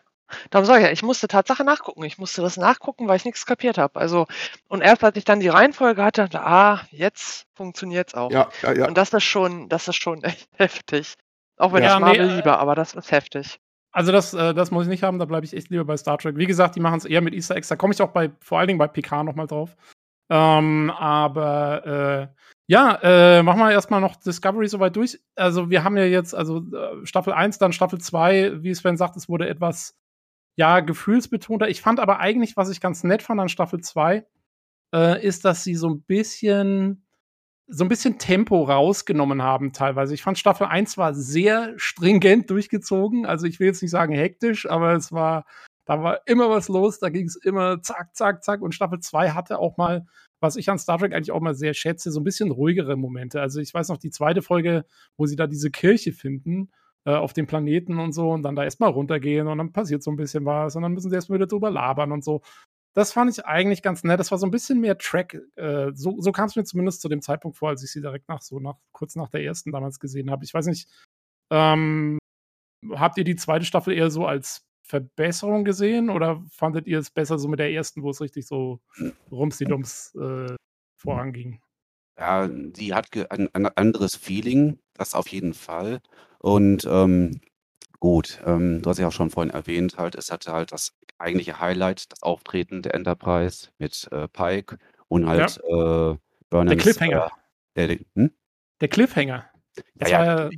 Ende Genau. Season 1 dann, ne? Ja. Genau, und dann ü leitet es leitet es ja da halt fließend äh, dann halt hinein, äh, mit der Begegnung halt mit Pike und mit seiner Crew und auch mit Spock, wobei der sich die erste Hälfte dieser zweiten Staffel sich viel Zeit genommen hat, überhaupt noch zu erscheinen. Mhm. Aber das wurde ja letztendlich auch belohnt. Ähm, Im Großen und Ganzen, da wurde schon ein gewisses, hm, ja, sagen wir mal, einigermaßen Fanservice geliefert für die alten Fans. Einfach halt, weil, wie gesagt, Pike hat bis auf den Pilotfilm eigentlich nie wirklich, sagen wir mal, seine Möglichkeiten bekommen, ähm, ri richtig, sagen wir mal, ausdrücken. Und einfach halt, dass diese Figur Pike einfach halt, dass aus der mehr gemacht wurde. Weil damals wurde ja, man kennt ja diesen einen ähm, Pilotfilm mit The Cage, The äh, Cage, wurde ja. damals halt hier als zu komplex, viel zu ähm, äh, geistig fordernd äh, betrachtet in den 60ern. Dann wurde dann später halt er und bis auf, alle bis auf Spock wurden halt ausgetauscht. Und so kam es halt zu TOS mit Kirk und Co. Und es ist schon mal schön halt, dass man sehen konnte halt, ähm, was man mit dem so alles anstellen konnte. Ähm, ich habe ein Problem mit der zweiten Staffel. Sie wollte ein bisschen zu viel. Ich finde, man hat einfach zu viel reingehauen und Mhm. das wurde für mich ein bisschen unübersichtlich. Die Sache, dass jetzt hier ähm, Spock auftritt, die Enterprise, der Rote Engel, ähm, dann äh, Section Control, 31. ja, dann die, genau, Sektion 31, äh, diese böse KI Control, die halt hier äh, das gesamte Universum auslöschen würde und, Beep und was nicht sonst noch alles. Also die haben da unheimlich viel reingehauen. Ja. Ich finde, Mhm. nicht alles ist letztendlich in der Summe geglückt. Es war zum Teil ein bisschen holprig. Das ist gut, dass du mal erwähnst, äh, weil, äh, wo du es gerade von gesprochen hast, mir fällt ein, ich habe mindestens ein Drittel davon schon vergessen, was du da erzählt hast. Da war so viel Zeug drin. Das stimmt, da war ja einiges drin. Ja, Ja, das hätte ich schon aber- verdrängt gehabt. Also ich fand es te teilweise wirklich unübersichtlich. Ne? Da war so viel Ja. in dieser zweiten Staffel, so viel und geballt. Also du musstest da wirklich ähm, unglaublich aufpassen, dass du noch die, der Story folgen konntest. Weil dann gab es noch dies und das und jenes. Also ich fand sie zu emotional und streckenweise auch tatsächlich anstrengend. Weil Ja, es schwierig war, der Story zu folgen, weil es so unfassbar viel war, was da drin war. Das stimmt. Ich habe auch, ich kann mich erinnern, ich hatte irgendwie mal so eine Pause zwischendrin. Also ich habe äh, es ja auch relativ gebinged, aber ich hatte mal irgendwann so eine Pause und als ich dann wieder angefangen habe, musste ich tatsächlich die, äh, die, die irgendwie die vorigen zwei Folgen nochmal anschauen, um wieder reinzukommen, weil ich sonst echt auch nicht mehr wusste, was jetzt wer und wann. Und es waren auch so viele neue Leute dabei, weil dann kam wieder irgendeiner von der Enterprise Crew rüber und, und, und hier noch wer und, und da ist wieder was passiert. Also ja, das war schon, es war schon anspruchsvoll, das, das äh, muss man sagen, ja. Aber es war sehr Track. Ich fand, es war sehr Track mit der ganzen, mit, mit diesem Mysterium, was sie zu lösen hat, mit diesen roten Lichtern und so. Und ähm, ja, also da war, ähm, da war viel, viel Star Trek drin in der Staffel, fand ich. Und das Ja. fand ich gut. Ja, Und? und auch die Entwicklung einiger Figuren haben auch, sagen wir mal, mit der zweiten Staffel, unter anderem Saru, äh, die haben davon Ja. Also der ist sowieso halt einer neben Michael Burnham meine liebste Figur. Ja. Ähm, allein, was der halt ähm, durchmacht in der zweiten Staffel, ähm, das allein schon lohnt schon, lohnt schon zum Gucken. Ja, Ähm, diese eine Folge, wo sie auf seiner Heimatwelt sind, da mit den, mit Ja, den und da- Baul oder wie sie Das, heißen. Ja. das bereue ich bis heute, dass ich damals nicht zeitnah auch hier die, nicht die Short Tracks geguckt habe, weil das hat noch viel Hintergrundinformationen noch dazugegeben. Oh, okay, weil die habe ich, das ist das Einzige, was ich äh, wirklich noch nicht gesehen habe von dem neuen Zeug. Ich Hab weiß ich gar nicht, wo man die anschauen kann. Die, Ja, die waren damals bei Netflix mit drin, die Short Tracks, ne? Ge- Genau, und ich habe die Mhm. schläflichst vernachlässigt und erst mit der zweiten Staffel, als ich mir die gekauft hatte, gut, da waren leider nicht alle Shorttracks, die damals gemacht wurden, äh, verfügbar, allerdings die, die sich wirklich auf diese zweite Staffel bezogen. Und da wurde unter anderem auch hier die Hintergrundgeschichte von Saru, wie er überhaupt, sagen wir mal, in Kontakt mit der Föderation und äh, mit der Joju kam. Das war sehenswert. Okay. Ja, das erzählen sie halt öfter mal in der eigentlichen Absolut. Serie. Aber äh, Ja, vielleicht sollte man kurz dazu sagen für die Zuhörer, die Short Tracks, das sind so Kurzepisoden, die online verfügbar waren dann äh, mal, wo so ein bisschen, das waren wie so Charakter-Vignettes, so ein bisschen, ne? So, ich glaube, wie lang waren die so? Zehn Minuten? Ja, zehn, Viertelstunde maximal. Ja, genau. Ja. Ja. Und die haben sich mal auf einen Charakter konzentriert normalerweise. Mhm. Aber auch auf denselben hohen Qualitätsniveau, also äh, produktionstechnisch, wie die eigentliche Serie. Also da wurde nichts gespart. Mhm. Ah ja, also irgendwann muss ich die mal nachholen, ja. Die- die- Ja, sehr empfehlenswert. Doch, durchaus. Und ich habe es deswegen auch bereut, äh, die nicht vorab gesehen zu haben. Und zwar bei Saru, das kann man noch ein bisschen vernachlässigen, weil da wurden noch ein paar kleine Zwischenschübe gegeben, halt hier, wie er und Jojo den ersten Kontakt gebildet haben. Aber später, gegen Ende der, der, der zweiten Staffel, habe ich an einer Stelle nichts begriffen. Und zwar, wo Tilly diese komische außerirdische Königin, fragt mich jetzt nicht, wie die heißt, Ja, Ähm, stimmt. Genau, die dann auf einmal he helfen konnte, irgendwie, äh, ich weiß nicht, irgendwie mit diesen mit dieser, dieser Warp-Technik oder mit diesen Zeitkristallen zu hantieren oder Ja, so. ja, ja, ja, die kam völlig aus dem Nichts, das stimmt. ist diese Figur? Das haben sie leider in der, in der zweiten Staffel leider schlecht, eigentlich überhaupt nicht erklärt. Ja, da kann ich mich auch noch erinnern, die hat mich auch verwirrt. Stimmt. Also Ach, ja, und die ist aus so einem Shorttrack, okay. Vielleicht Pflicht, ist der verpflichtend, die Shorttracks zu gucken, weil da greift einiges Wichtiges über. Krass. Äh, Gerade okay. was, was, was Tilly anbelangt. Also, ähm, sonst versteht man viele Dinge bei der Figur Tilly einfach auch nicht. Ja. Hab ich dann Ja. für mich festgestellt, so. Tilly ist für mich sowieso, ist ein, ist mal, also ich meine, ich mag eigentlich so die Schauspielerin und wie sie das macht und so, das ist schon mal ganz witzig und so. Aber die Figur selber geht mir so ein bisschen gegen den Strich. Also, äh, ich weiß nicht, also irgendwie, ich habe das auch in der ersten Staffel nie so ganz, ich habe ihr nie so ganz abgenommen, dieses, ja, sie will irgendwie Captain werden, aber ich weiß nicht, sie, sie war so weird einfach und dann wird sie da jüngste Kadettin in der Command School oder wie das heißt. Und ich denke mir so, was, das ist jetzt die beste, die ihr habt für eine Ausbildung zum Captain? Das ist aber schon krass. Also, Ja, die ist, Ich weiß nicht, also- auf, die ist irgendwie ständig ein bisschen aufgedreht, aber man muss sie auch ein bisschen in Schutz nehmen. Sie bringt auch nur dann sehr viele kom komödiantische Momente auch rein. ja, Also das ist- schon, ja. Das ist auf jeden Fall richtig. Und Ähm, Humor ist wichtig in Star Trek, also von daher macht sie schon einen guten Job. Klar, klar, klar. Ähm, ja, ich war nur, also ich meine, so als Kadettin, die da irgendwie da ist und so, hat sie mir auch ganz gut getaugt, nur als sie dann auf einmal so, so wie so ein Protégé gehandhabt wurde. Äh, das hat mir nicht so getaugt, weil ich finde halt sowieso, ich meine, Discovery ist halt, diese ganzen Charaktere, das sind alles so, so super, super Intelligenzler irgendwie, so, so, so, ich weiß nicht, das sind, äh, das sind immer so die, die, die allerbesten überhaupt in dem ganzen Universum. So auch der, der, der ähm, Stamens hier mit seiner, der, der, der den neuen Antrieb erfunden hat und so und bla bla bla und jeder ist immer der Allerbeste mit allem.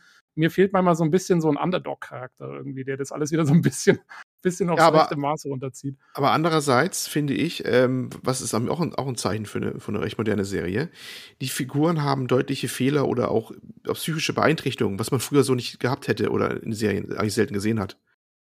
Oh, die sind- das hat Tobi damals, wenn mich nicht irre, äh, auch angemahnt, äh, dass die alle zu sehr einen, sagen, einen psychischen Knacks hätten oder so. Ich glaube, das ist ja. auch nicht, ne? Ja, alle haben immer einen. einen speziell, irgendwie so ein Ding und das wird dann immer so durchanalysiert irgendwie. Das Ja, aber so Tilly, Ding halt. Tilly ist so ein Fall, auch die anderen, die haben fast alle irgendwie eine Schwäche und das war vorher eigentlich nicht so. Früher waren das ja relativ, ja, makellos auch nicht, ne? Aber heute wird's, es wird zumindest mehr nach außen gestellt, sagen wir mal so. Vielleicht haben die waren auch schon was gehabt, aber das wird nicht so nach außen gestellt. Und heute Ja. wird das wesentlich offener präsentiert. Ich glaube, es ist auch so ein Zeitgeist-Ding. Ne? ja, Das ist, bestimmt. ähm, zu, Sie wirken ne? etwas menschlicher bei für meinen Geschmack. Menschlich, aber wir hatten das ja schon in der TNG, ne? Ich sag nur der schüchterne Reginald. Also, der war ja nun wirklich. Der aber war ja kein Haupt, der war ja kein Hauptcharakter, aber der, ähm, der, der wird immer gerne genannt, also der, der, der äh, äh, Barclay äh, von Next Generation. Äh, war zu dem Zeitpunkt, als er rauskam, aber auch sehr kontrovers aufgenommen worden vom Publikum, weiß ich Mhm. noch damals. Äh, und erst im Nachhinein wurde der zu so einem klassischen Charakter, der mal sein musste, irgendwie. Ähm, Ja, ja, aber den fand ich großartig. Also, ja, der war auch super. Aber ähm, ja, ja. ja, Auch- aber der, der, der hätte auch, der hätte ganz gut noch in Discovery mit rein. Ja, der, der hat da gut reingepasst. Also er hat ja wirklich ähm, auch seine Defizite echt gelebt, so. Ja. Und ähm, das Teilweise, den, den teilweise ich, too much. too, teilweise too much. Aber den habe ich eigentlich von der ersten Sekunde an habe ich den habe ich den geliebt, ähm, weil er eben so war, wie er war. Ne? So, das ähm, hat noch mal so ein bisschen Würze gehabt, sage ich mal. ja. Ähm, neben neben vielen sehr beherrschten Charakteren in TNG. Ja, also das Problem hatten sie in Discovery auf jeden Fall nicht. Ähm, Nee, definitiv nicht. Ich meine, also was mir dann eigentlich und was mir dann sehr, also was meiner Meinung nach war eine der besten Entscheidungen, die sie getroffen haben, äh, war die Discovery am Ende der zweiten Staffel in die ferne Zukunft zu schicken und einfach in ein neues Setting. Weil ich finde, dass man schon gemerkt hat, ähm, schon in der zweiten Staffel gemerkt hat, dass dieses Prequel-Setting, wo sie sich so wenigstens ein bisschen immer so dann halten mussten, was gab es jetzt da schon, was gab es noch nicht und so. Ähm, und, und man hat ja auch gemerkt, sie haben in der zweiten Staffel wohl auch aufgrund des Fanfeedbacks sicherlich festgestellt, so, oh, naja, wir sind so ein bisschen zu weit rausgegangen aus dem Star Trek-Kanon. Wir gehen wieder ein bisschen zurück, wir nehmen jemanden wie Pike mit rein, die Klingonen, den Klingonen wachsen wieder Haare ähm, und so weiter und so fort. Also da hat man schon gemerkt, so, ja, gut, man versucht wieder so ein bisschen mehr dieses, das zusammenzuführen mit den alten Sachen.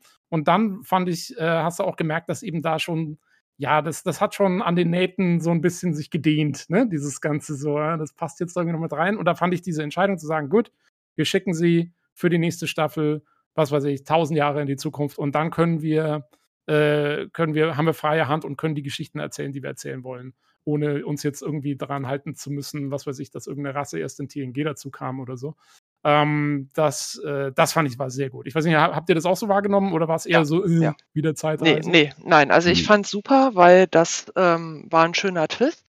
Das macht einfach auch ähm, mehr möglich für Discovery, auch ein eigenes Gesicht zu kriegen innerhalb von Star Trek und vielleicht auch mehr Star Trek zu werden auf eine eigene Art.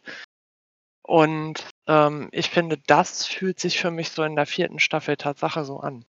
Also das war eine gute Entscheidung. Ich kann mit der neuen Zeitlinie super leben. Ich finde das großartig. Und ich bin mal gespannt, was da noch so kommt. Ja gut, der Kanonrahmen, der setzt auch irgendwo Grenzen und die waren sich auch, denke ich mal, bewusst, dass sie jetzt hier zwischen ähm, Enterprise und, und TOS äh, den, diesen, ja, dass sie da wenig Spielraum haben. Äh, Ja. Ob sie schon von Anfang an halt diesen Sprung ins, ins 32. Jahrhundert äh, schon auf dem Schirm hatten, weiß Ich man glaub's nicht. nicht. ich Aber äh, Schaden tut's der Serie in der insofern nicht, weil zum einen ist es dann halt wirklich ein unverbrauchtes Setting, unverbrauchte Zeit. So weit ist noch keine Star Trek-Serie in die Zukunft gegangen. Also Ja. da kann man der Serie keinen Vorwurf machen, halt, dass sie dann irgendwelche hm, Sachen, ob zeitlich oder endlich wiedercoin würden. Ja, ja. Und also ich finde auch, ich weiß nicht, also wir, wir wollen ja versuchen, die Spoiler bei der dritten Staffel so ein bisschen äh, zurückzuhalten. Äh, wer hat es jetzt noch nicht gesehen? Olli, du hast sie, glaube ich, noch nicht gesehen, ne? Ähm, Genau. Ich habe sie nicht gesehen, ja. genau, genau. Aber ähm, ich finde auch, dass sie das, äh, dass die dritte Staffel war bis zur vorletzten Folge oder so, ich, kann es nicht mehr genau sagen, ist schon ein bisschen her, dass ich sie gesehen habe, fand ich die super. Ich fand dieses ganze, diese ganze Thematik, ich glaube, so viel kann man spoilern, weil es eigentlich schon auf dem Promo-Foto zu sehen ist, die ganze Thematik, so die Föderation ist eigentlich auseinandergebrochen und äh, das Universum ist oder die Milchstraße ist so ein bisschen ja, fragmentiert durch diesen, durch diesen Unfall, der da passiert ist, von dem keiner weiß, was er ist und so. Und wir müssen das alles wieder neu aufbauen und Und, ähm, und Discovery ist jetzt halt eben aus der, dadurch, dass sie so aus der Zeit gefallen sind, sind sie eigentlich die perfekten Kandidaten, um das, äh, um da wieder diese Hoffnung reinzubringen aus einer anderen Zeit sozusagen. Das fand ich super. Also, das war so gut gemacht und diese ganze Staffel am Anfang hat mir so, so gut gefallen, bis zu dem Moment, wo sie dann erklärt haben, was der Burn war, weil das war mal der größte Schwachsinn überhaupt. Aber bis dahin war es echt cool. Also, ähm, ich weiß nicht, äh, also abgesehen von diesem, von diesem, von dieser bescheuerten Erklärung, äh, war es wirklich äh, was, was top gemacht. Auch, auch visuell wieder. Ich meine, du hast jetzt Schiffe, bei denen die, die, die, die Warp-Gondeln nur noch mit irgendwie so Traktorstrahlen oder sowas an den Schiffsrumpf gehalten werden und so, ja klar, ich meine, warum nicht? Das ist äh, tausend Jahre in der Zukunft. Es kann alles passieren. Äh, Habe ich sehr gefeiert damals. Also ich fand sie auch als bisher stärkste Serie, also die, die ich äh, Staffel, die ich bis jetzt gesehen habe. Also ähm, ja, das war mal halt eine ganz andere Situation. Man lernt die Sternflotte nicht mehr in alter Stärke und in Zusammenhalt kennen. Da ist wirklich viel passiert in diesen äh, 900 Jahren. Und ähm, ja, es ist ja im Grunde nicht nur halt sozusagen die Hilfeaufgabe äh, der Discovery Crew, ähm, der Föderation wieder zu alter Stärke und sagen wir mal zu, zu alter Größe sagen wir mal, zu helfen, sondern auch ähm, die müssen sich selber ja auch halt in diese Zeit neu reinfinden. Und da ist ja auch verdammt viel passiert. Äh, gewisse ähm, Verbindungen, gewisse Allianzen sind zerbrochen. Viel Misstrauen ist entstanden. Ähm, ge gewisse Planeten sind umbenannt worden. Ich sage nur Vulkan. Der heißt nicht mehr Vulkan in der Zukunft. Ja. Und ähm, also das bereitet schon, das äh, bietet einige Überraschungen, selbst für die, sagen wir mal, ältesten Fans. Also hat einiges zu bieten. Ähm, was ich an der Serie ein bisschen moniere, ist dann leider, da hast du recht gehabt, äh, Tobi, und ich glaube, der Rest hat auch gesagt, und zwar, dass dann wieder nochmal für ein, zwei Folgen mal wieder halt ein kurzer Trip halt ins Spieluniversum gekommen ist, aber das wiederum halt mit einem schönen Easter Egg, den ich jetzt nicht verraten will, äh, verbunden. Das war auch sehr, sehr schön, hat mir besonders als allergrößter TOS-Fan sehr gut gefallen. Ja, wieder Verknüpfung ähm, der Serien, ne? Ja, ja. Und ähm, ja, also es wurden auch, sagen wir mal, viele Themen wurden da auch angerissen, äh, die jetzt gerade sehr zeitaktuell waren. Ähm, wie gesagt, das, ich sehe das so ein bisschen, sagen wir mal, die dritte Staffel hat so ein bisschen Parallelen halt hier wie jetzt mit der ja, mit der aktuellen Situation hier mit der, mit, mit der, mit der ganzen NATO-Mitgliedschaft und so weiter. Ähm, oder was auch zum gewissen Teil auch reinkam, das war auch das, war sozusagen der ökologische Aspekt. Der kam auch ein bisschen zum Tragen. Ähm, ich letzte Mal, da hat auch ein bisschen Fridays for Future hat auch ein bisschen mitgespielt. Also da sind viele Sachen reingekommen und ähm, ja, das Ergebnis ist auch wieder halt ein Kind seiner heutigen Zeit. Ähm, das Ende, was du vorhin gesagt hast, Tobi, ja, ähm, das war eine sehr, sehr abenteuerliche Erklärung. Mhm. Ich kann sie insofern schlucken, sie war originell. Also kann man nichts gegen sagen. Was man davon halten kann, ist wieder eine andere Sache. Aber im Großen und Ganzen, ähm, ich kann ein Auge zudrücken, weil dafür hat mir einfach der Rest sehr gut gefallen. Also die dritte Staffel hat mir einen Hauch besser gefangen als die ohnehin schon sehr gute erste. Die zweite bildet für mich bis jetzt das Schlusslicht, weil, wie schon sagte, äh, zu viel Chaos da, das, was da halt äh, eingebaut wurde. Und ähm, da hat man sich ein bisschen zu sehr halt auf den Nostalgiefaktor mit Pike und Spock äh, verlassen, fand ich. Ja, ja. da, das sehe ich auch so. Also ich würde es auch so einsortieren. Tatsache wie äh, Sven. Für mich persönlich jetzt. Jo, also Olli, schau dir die dritte Staffel mal an. Die ist gut aufgenommen worden.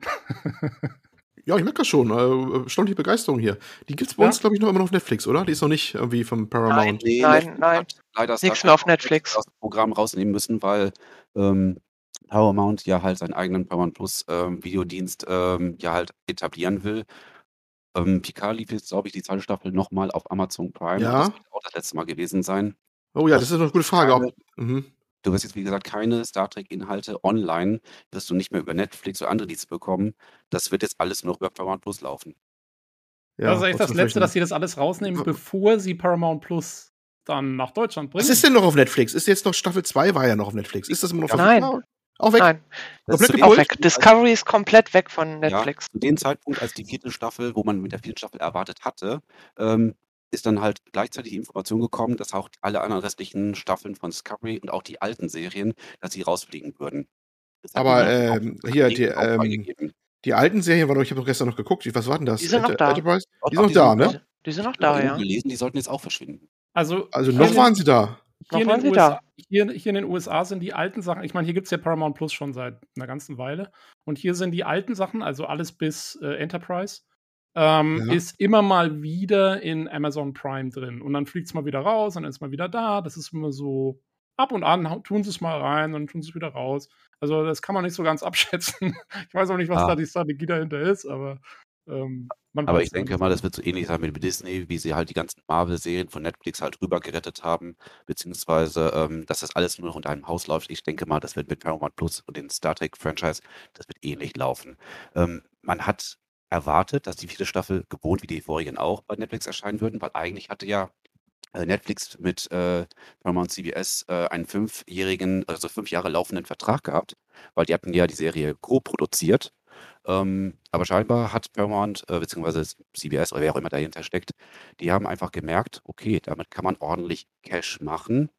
Ähm, es wächst der Markt hier an Video on Demand, der wächst zunehmend und vielleicht auch waren auch die bisherigen Staffeln von Discovery sowie auch Picard erfolgreich genug, um zu bestätigen, wir ziehen jetzt unser eigenes Ding, vermute ich jetzt mal. Ja. Ja, und das sind dann natürlich, ich meine, das sind ja genau die Sachen, die dann die Zuschauer ziehen. Ne? Gerade wenn du so ein großes Universum hast, wo mehrere Serien drin sind, da kannst du die Leute natürlich, wenn da einer mal mit einer anfängt, dann bringst du die nächste raus und so weiter und so fort. Und dann, dann hängen die Leute dir im Abo drin und das will man natürlich. Ähm, also es macht geschäftstechnisch sicherlich Sinn. Ich finde es so ein bisschen schade, dass sie das jetzt rausgenommen haben, bevor sie ihren Dienst wirklich online nehmen und dadurch den Leuten halt gar keine Chance mehr geben, das in irgendeiner Weise auf normalem Wege anzuschauen. Also da muss ich schon sagen, das ist irgendwie hätte man auch warten können, bis das Ding dann anläuft und dann sagen, okay, jetzt drücken, legen wir den Schalter um. Aber vielleicht funktioniert es auch so nicht. Ich kenne mich da nicht aus, wie das hinter den Kulissen abläuft.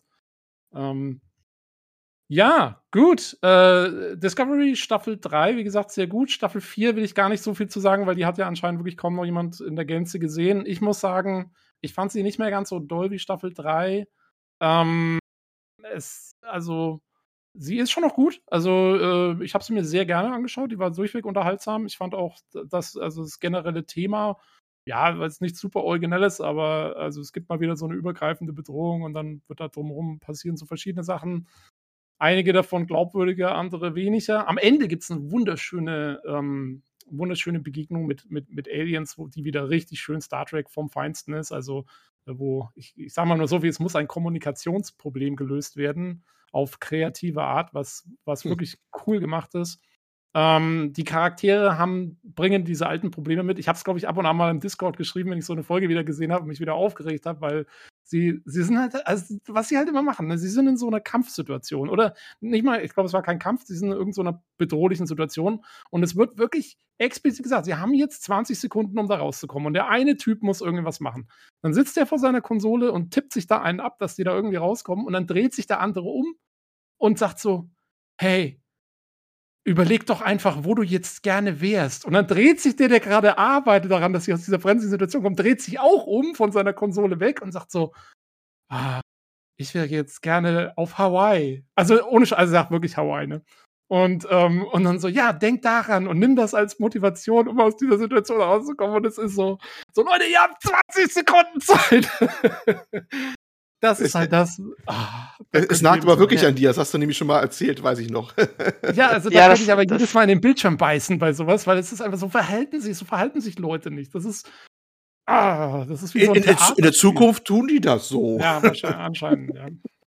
Aber ja, ich meine, es ist alles Meckern auf hohem Niveau. Und wie gesagt, wie ihr sagt, das ist, das ist sicherlich der Zeitgeist. Ich bin einfach zu alt. Ähm, und es ist auch nicht, also es ist auch nichts, was Ach, nur Discovery betrifft. Da, da, könnte ich jetzt bei BK ist das auch nicht viel besser. Also ähm, aber jedes Mal muss ich, muss ich mich aufregen. Ähm, ja, aber vom Grundton her und so eigentlich wieder eine schöne Serie. Ähm, also Discovery durchaus. Es hat, als es angefangen hat, war ich sehr reserviert. Inzwischen habe ich mich damit wirklich wesentlich besser angefreundet. Äh, muss ich schon, muss ich schon zugeben. Ähm, Jo, aber äh, ich glaube, wir müssen ein bisschen, bisschen Hände machen und deswegen kommen wir zur nächsten Serie, die mein persönliches ja, äh, Freud und Leid gleichzeitig darstellt. Und das ist nun mal äh, Star Trek Picard. Also ich kann es nur immer wieder sagen, Picard ist mein absoluter Lieblingscharakter in all of Fiction. Der ist einfach, mit dem bin ich groß geworden. Das war mein Role Model als, als Teenager. Für mich wirklich, also quasi, also ich habe ein, ich eine sehr, sehr gute äh, Erziehung und, und, und äh, hatte das Glück, in einer sehr guten Familie aufzuwachsen. Deswegen ist es ein bisschen fies zu sagen, der war meine Vaterfigur. Weiß ähm, dein Vater das? Nee, das will ich ihm auch gar nicht an den Kopf werfen. Aber ähm, äh, ja, auf jeden Fall, ich liebe Picard. Und ja, die Serie, die jetzt kam, ich meine, ich habe mich natürlich erst tierisch gefreut, oh, sie machen eine Serie zu Picard. Und sie ist halt, also wenn man, man kann das zu beiden Staffeln gleich, gleichwertig sagen, meiner Meinung nach, sie ist problematisch. Also, ähm, Mild ausgedrückt. Ja, naja, also ich finde ja, also es, ihr wurden ja alle möglichen Kritiken, gerade nach der ersten Staffel gab es ja fast einen Shitstorm.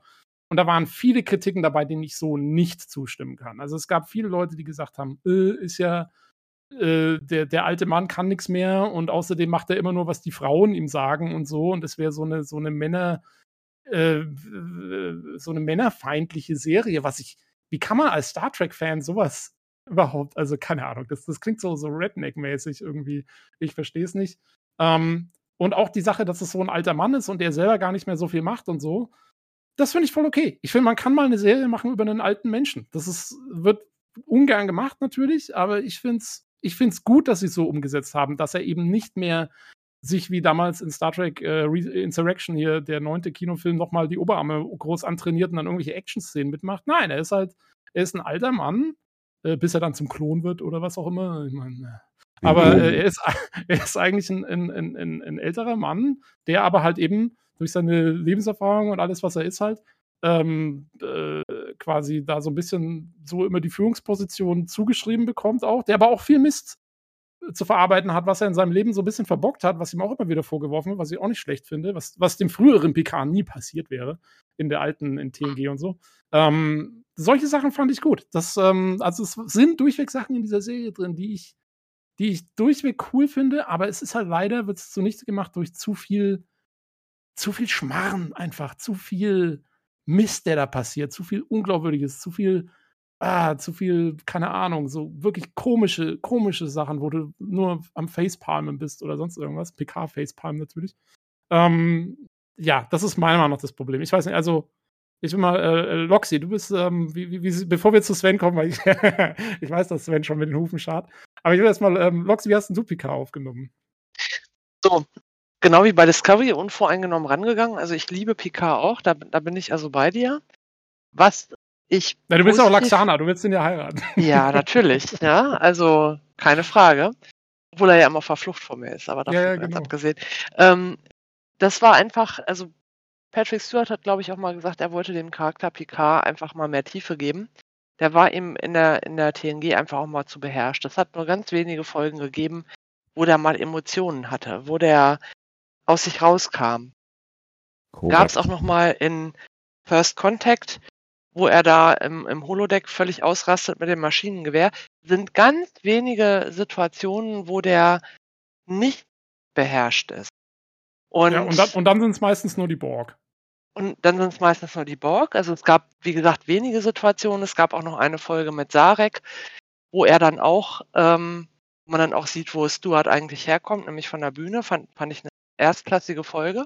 Mhm. Aber er wollte halt einfach auch dem mehr Tiefe geben. Und ich glaube, das hat er in der, in der Serie PK versucht. Ich habe die zusammen mit einem Kumpel geguckt. Ich fand den Anfang gut.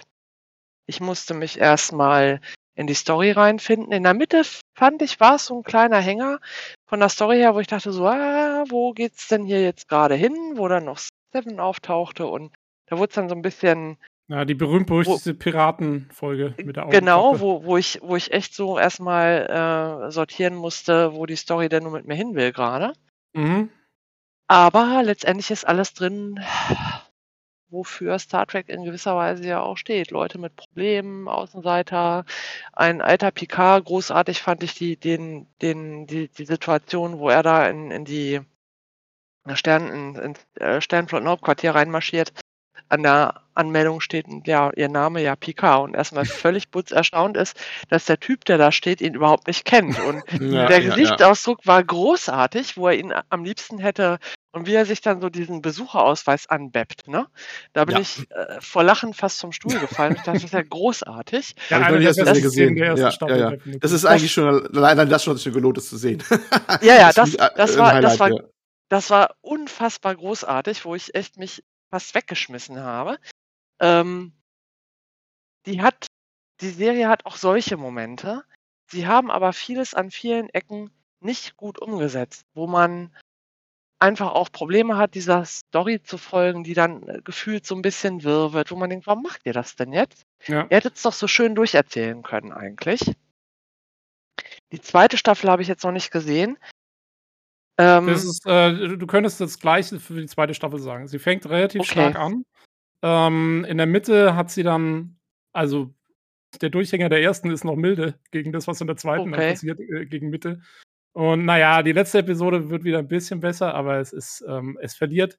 Es hat, also die ersten vier, da war ich ganz begeistert, weil das war zumindest wesentlich besser als die erste dann gegen Ende.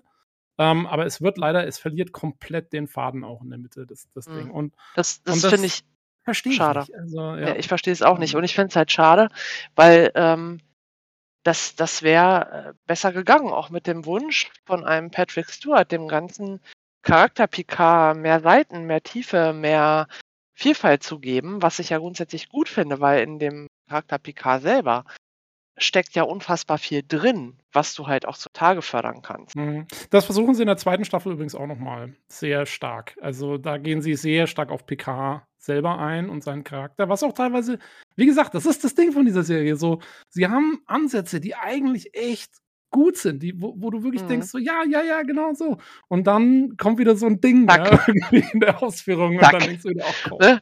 Ähm, Genau, das- das, das aber das habe ich auch so in der ersten Staffel empfunden, wo ich dann auch ein bisschen traurig war, wo ich dachte so, Mann, ihr seid gut gestartet und es hätte jetzt so schön sein können und Menno. Ne, das Ja, war so, ja. hm, ne, so, das ist halt schade, weil es so viel mehr hätte hergegeben, ne? Ja, und dann lassen wir mal den, den Sven zu Wort kommen, weil ich weiß nicht, Sven, siehst du das auch so oder hast du ein grundsätzliches Problem, wo du sagst, das war alles scheiße und, ähm, und, und irgendwie du kannst damit so gar nichts anfangen? Das wollte mich mal Also, interessieren. Wenn du dich noch dran erinnern kannst, hier von unserem äh, großen Star Trek-Marathon ähm, vor zwei, drei Jahren, Mhm. ähm, ich war damals halt auf diese Neuigkeit, dass Picard ein Revival bekommen würde. Ich war da ein bisschen reserviert. Ähm, Ja. Allerdings jetzt nicht hier wegen der Figur selber. Ich habe sie ja auch. Ähm, sie steht nach Kirk äh, ungefähr. Allerdings, ich hatte die Befürchtung, und das hat sich leider bewahrheitet, dass man eine Serie oder sagen wir zumindest halt eine bekannte Figur einer Serie, wenn man die nach 10, 20 Jahren nochmal halt einfü also neu einführen will, dass man das sehr schwer haben kann, äh, das alte Feeling rüber zu bekommen. Die Erfahrung habe ich jetzt auch vor kurzem hier mit, ähm, mit äh, Akte X auch erleben müssen. Ich bin nebenbei auch ganz großer X-File, also ein äh, Akte X-Fan. Mhm. Und die haben ja auch jetzt hier vor ein paar Jahren nochmal zwei nachträgliche Staffel 10 und 11 bekommen. Und Ja. ähm, selbst bei, aller, bei allem Wohlwollen, ähm, es ist nicht mehr dasselbe. Und vor allem auch, man kann das leider, dieses Feeling von damals, was ausgemacht hat, das kann man leider nicht mehr rüber retten.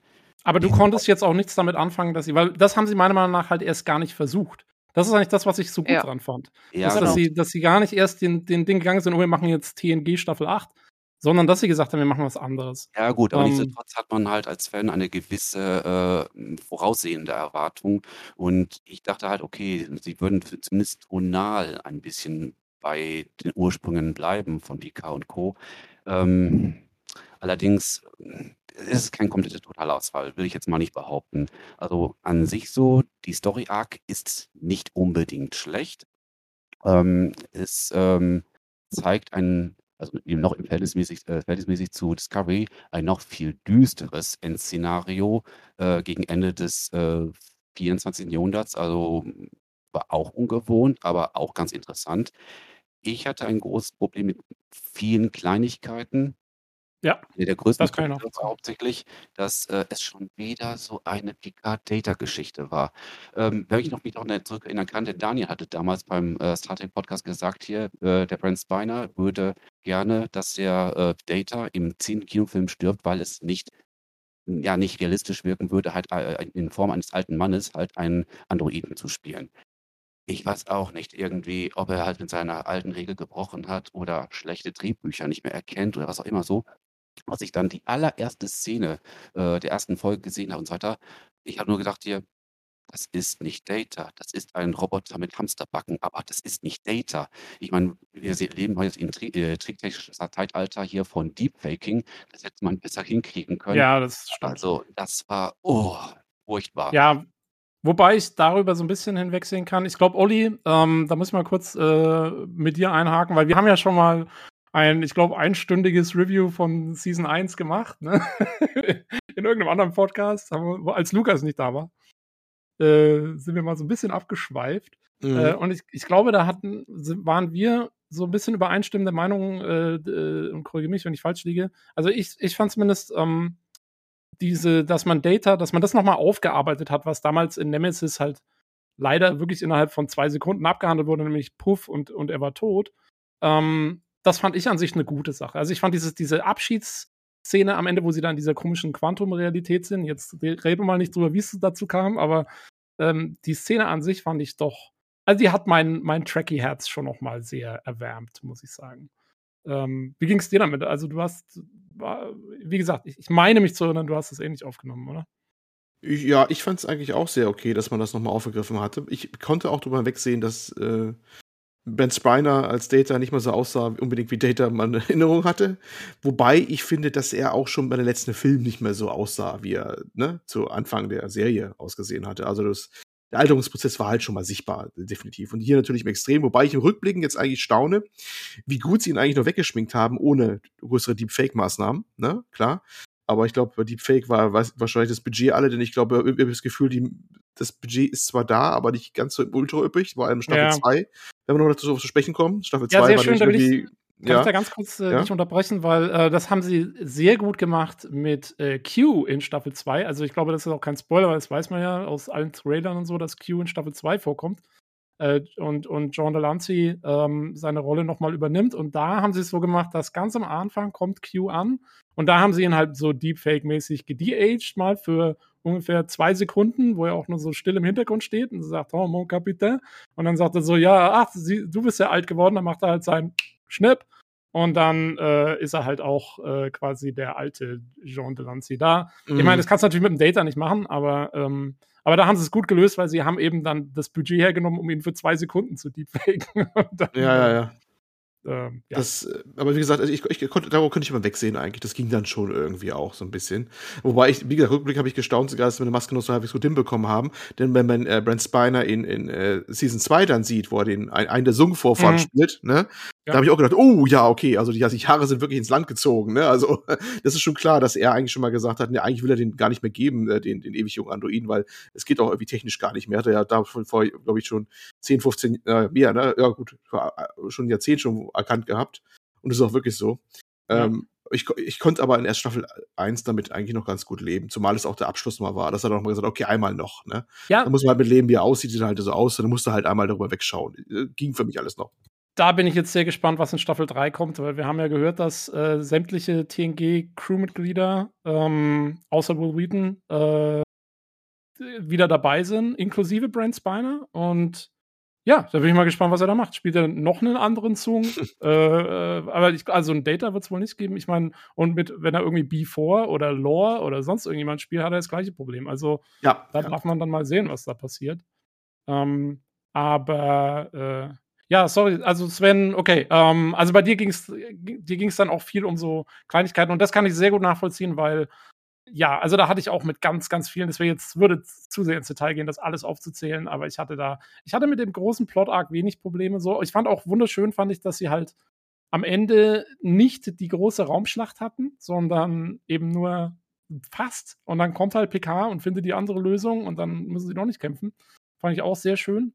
Ähm, aber es waren an den Kleinigkeiten, es ist gescheitert. Also auch eben gerade diese Raumschlacht, ja, diese Szene war zwar nett, Aber wie das gemacht war, war auch einfach, das, also es war das Letzte. Ich habe, lustigerweise, ich habe es im Discord gepostet, ich weiß nicht, ob ihr das gesehen habt, es gab äh, letztens ein Interview, ein ganz interessantes mit Doug Drexler, einem langjährigen Designer bei Star Trek, ähm, der unter anderem, den sie dann bei PK Season 1 war er wohl nicht dabei, sie haben ihn dann zur zweiten Staffel dazugeholt. Und er, er hat sich in dem Interview tierisch aufgeregt, weil er gesagt hat, er versteht nicht, wie die Leute in Season 1 das so machen konnten, dass sie einfach so Copy-Paste dieses eine Schiff da 500 Mal hingemacht haben, weil sie haben sich früher bei Voyager und DS9 und so auch, wo sie den Dominion-Krieg ja gemacht haben, da haben sie sich zumindest noch überlegt, also sie hatten natürlich technische Einschränkungen, aber sie haben sich so überlegt, wie würde das funktionieren, so eine Flotte in Starfleet, äh, wie, wo würden diese Schiffe herkommen, wie werden die zusammengestellt und so. Und er hat gesagt, wenn das so sein müsste, dann müssten die irgendwo die sozusagen printen können, diese Schiffe, dass sie da alle auf einmal irgendwie da sind. Und, und früher war halt die Enterprise immer so das einzige Schiff im Quadranten oder sonst irgendwas.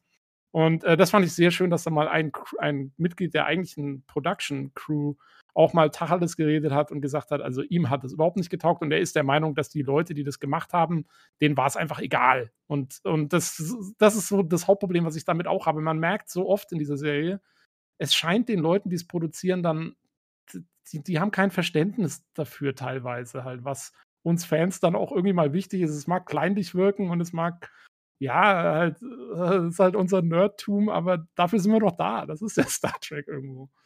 Und ja, also ich würde es gerne mal als Nerdtum bezeichnen. Da, da, gehen manchmal so Grundbegriffe auch ab oder Mechanismen, weißt du, und überhaupt. Und ich finde auch, es gingen auch teilweise äh, so, so, Sachen ab, überhaupt Verständnis einer. Also ich sag mal das Ende von, von, von, von Season 1, ja. Was ja, war das für ein Scheiß, als sie, als sie kollegial geheult haben, dass er tot war? Ja. Wer schreibt dieses Drehbuch? Wer schreibt, ja. das ist doch klar, dass das weiter, äh, ist doch klar, es muss doch dem Drehbuchschreiber klar gewesen sein, dass eigentlich dann schon bekannt sein muss, dass es auch eine zweite Staffel gibt und dass er nicht tot sein kann. Dann schreibst ja, du doch nicht eine Szene, wo alle kon kongenial dann vor sich hinheulen oder was. Das ist doch, äh, äh furchtbar, äh, furchtbar.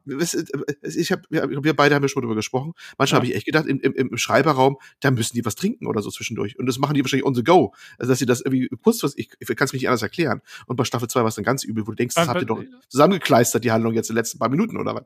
Ja, also bei Staffel 2 war es echt nochmal, da sind Sachen drin. Also da verstehe ich auch einfach nicht, wie die da drauf kommen. Das ja, das, das, das habe ich auch null verstanden. Also äh, das hätten sie schöner lösen können, ne? Also mit, mit einem schönen Twist, ähm, der verständlich gewesen wäre. Aber das fand ich auch mal so einfach völlig unnötig. Total. Ja, so dass es so zehn Minuten ja. gestorben war und dann Hallo! Ja, ja. oh, ein Wunder, ein Wunder. Ja, ja. Nee, ein also, Wunder. Da, Wir sind hier ja nicht bei Star Trek, da gibt es keine Wunder. Aber um nochmal auf die erste Staffel nochmal zurückzukommen, also wie gesagt, es waren viele Kleinigkeiten, die mir, sagen wir mal, den, den Sehgenuss ein bisschen verdorben haben. Aber wir mal, wenn ich die Top 3 an wirklichen Fails äh, aufzählen könnte, dann wäre der erste zum einen äh, die Charakterdarstellung. Also alleine hier diese Mischmasch-Crew, die sich hier, hier Picard da halt raussucht, halt, um seine persönliche Mission halt durchzuführen, die waren erstens sehr, sehr oberflächlich, fand ich. Und alle hatten irgendwie alle, waren irgendwie auf seine eigene Art verkorkst. Rios hat, äh, was ich, seinen Vorgesetzten verloren. Rafi hat auch dann halt einen Karriereknick bekommen, auch bedingt durch äh, eine gewisse Entscheidung, die Picard damals getroffen hatte, im Streit mit der Föderation. Ähm, dann ja, und ist dadurch zur Alkoholikerin geworden. Ja, auch das so. Dann hat sie auch noch halt Probleme mit ihrem Sohn, der jetzt halt demnächst Vater wird, eine äh, Vulkanierbraut etc. und so. Obwohl es überhaupt in den Hauptplot überhaupt gar keine Relevanz hat. Äh, Jurati, äh, die dann halt hier nach so einer Gedankenverschmelzung total amok läuft und hier einen äh, wichtigen Wissenschaftler halt hier einfach mal ermordet und das nimmt Picard trotz Androhung dann irgendwie so hin, arbeitet weiter mit ihr zusammen. Ach, das ich weiß nicht, mit der Charakterdarstellung habe ich überhaupt nichts anfangen können. Aber was ich da ganz, ganz übel nehme, was die mit, die mit Seven of Nine angestellt haben. Also eine gewisse äh, Captain Janeway, die würde sich, wenn sie noch leben, also wenn sie da nicht mehr leben würde, die würde sich in Grab umdrehen. Die, was die ja damals halt in dieser siebenjährigen ähm, äh, Odyssee durchs All im Delta-Quadranten, was ja alles dabei gebracht hat, hier, was das Menschsein und so betrifft, was da über den Haufen geworfen wurde, das war für mich unverzeihlich. Was haben die aus DS9, also aus Seven of Nine gemacht? Einen Space Ranger mit Rachegelüsten. Also sorry, das ist nicht Seven of Nine. Und da muss mir natürlich auch noch halt eine von diesen Borg-Kids, die noch Ende der Voyager-Serie noch aufgetaucht sind, musste dann auch dann äh, aus den dramatischen Gründen den Löffel abgeben. Das auf eine sehr, sehr blutige Art und Weise und so. Also, Der auch tatsächlich nur verstehst, wenn du Voyager gesehen hast und weißt, Ja. wer Ichab ist. Genau. Also Ichab, Ichabs Ende war, äh, war einfach nur krass. Ich habe noch nie so viel Gore in Star Trek gesehen. Ja, also als ich, ich, dachte, ich dachte erst hier, dass Discovery ziemlich brutal wäre in einzelnen Szenen, auch hier, wenn dann die Klingonen da mitmischen oder so. Aber das war noch verhältnismäßig im Rahmen. Aber das, was ich da in PK gesehen habe, ich weiß nicht, die wollten sich irgendwie im Gore-Faktor, die wollten sich dann immer wieder mal ein bisschen toppen. Ja, Also- da gab es auch, gab's auch ziemliche Probleme, ähm, weil der, der eigentliche, der alte Darsteller von Ichab, ähm, der, das ist ja nicht der, ne? Also Ja gut, oder der, der den spielt. ist oder nicht, das spielt ja Aber der hat sich auch aufgeregt auf Twitter, glaube ich. Und da haben ihm auch die Leute alle recht gegeben, dass das ein furchtbares Ende war für den Charakter und so. Also das war unschön. Ich muss aber sagen, also ähm, ich kann, also gut, ja, Seven of Nine. Man hätte das besser regeln können. Ich finde, ich fand es jetzt nicht so schlimm. Also ich finde, ja, okay, ist jetzt nicht das, was man vielleicht gewollt hätte oder so.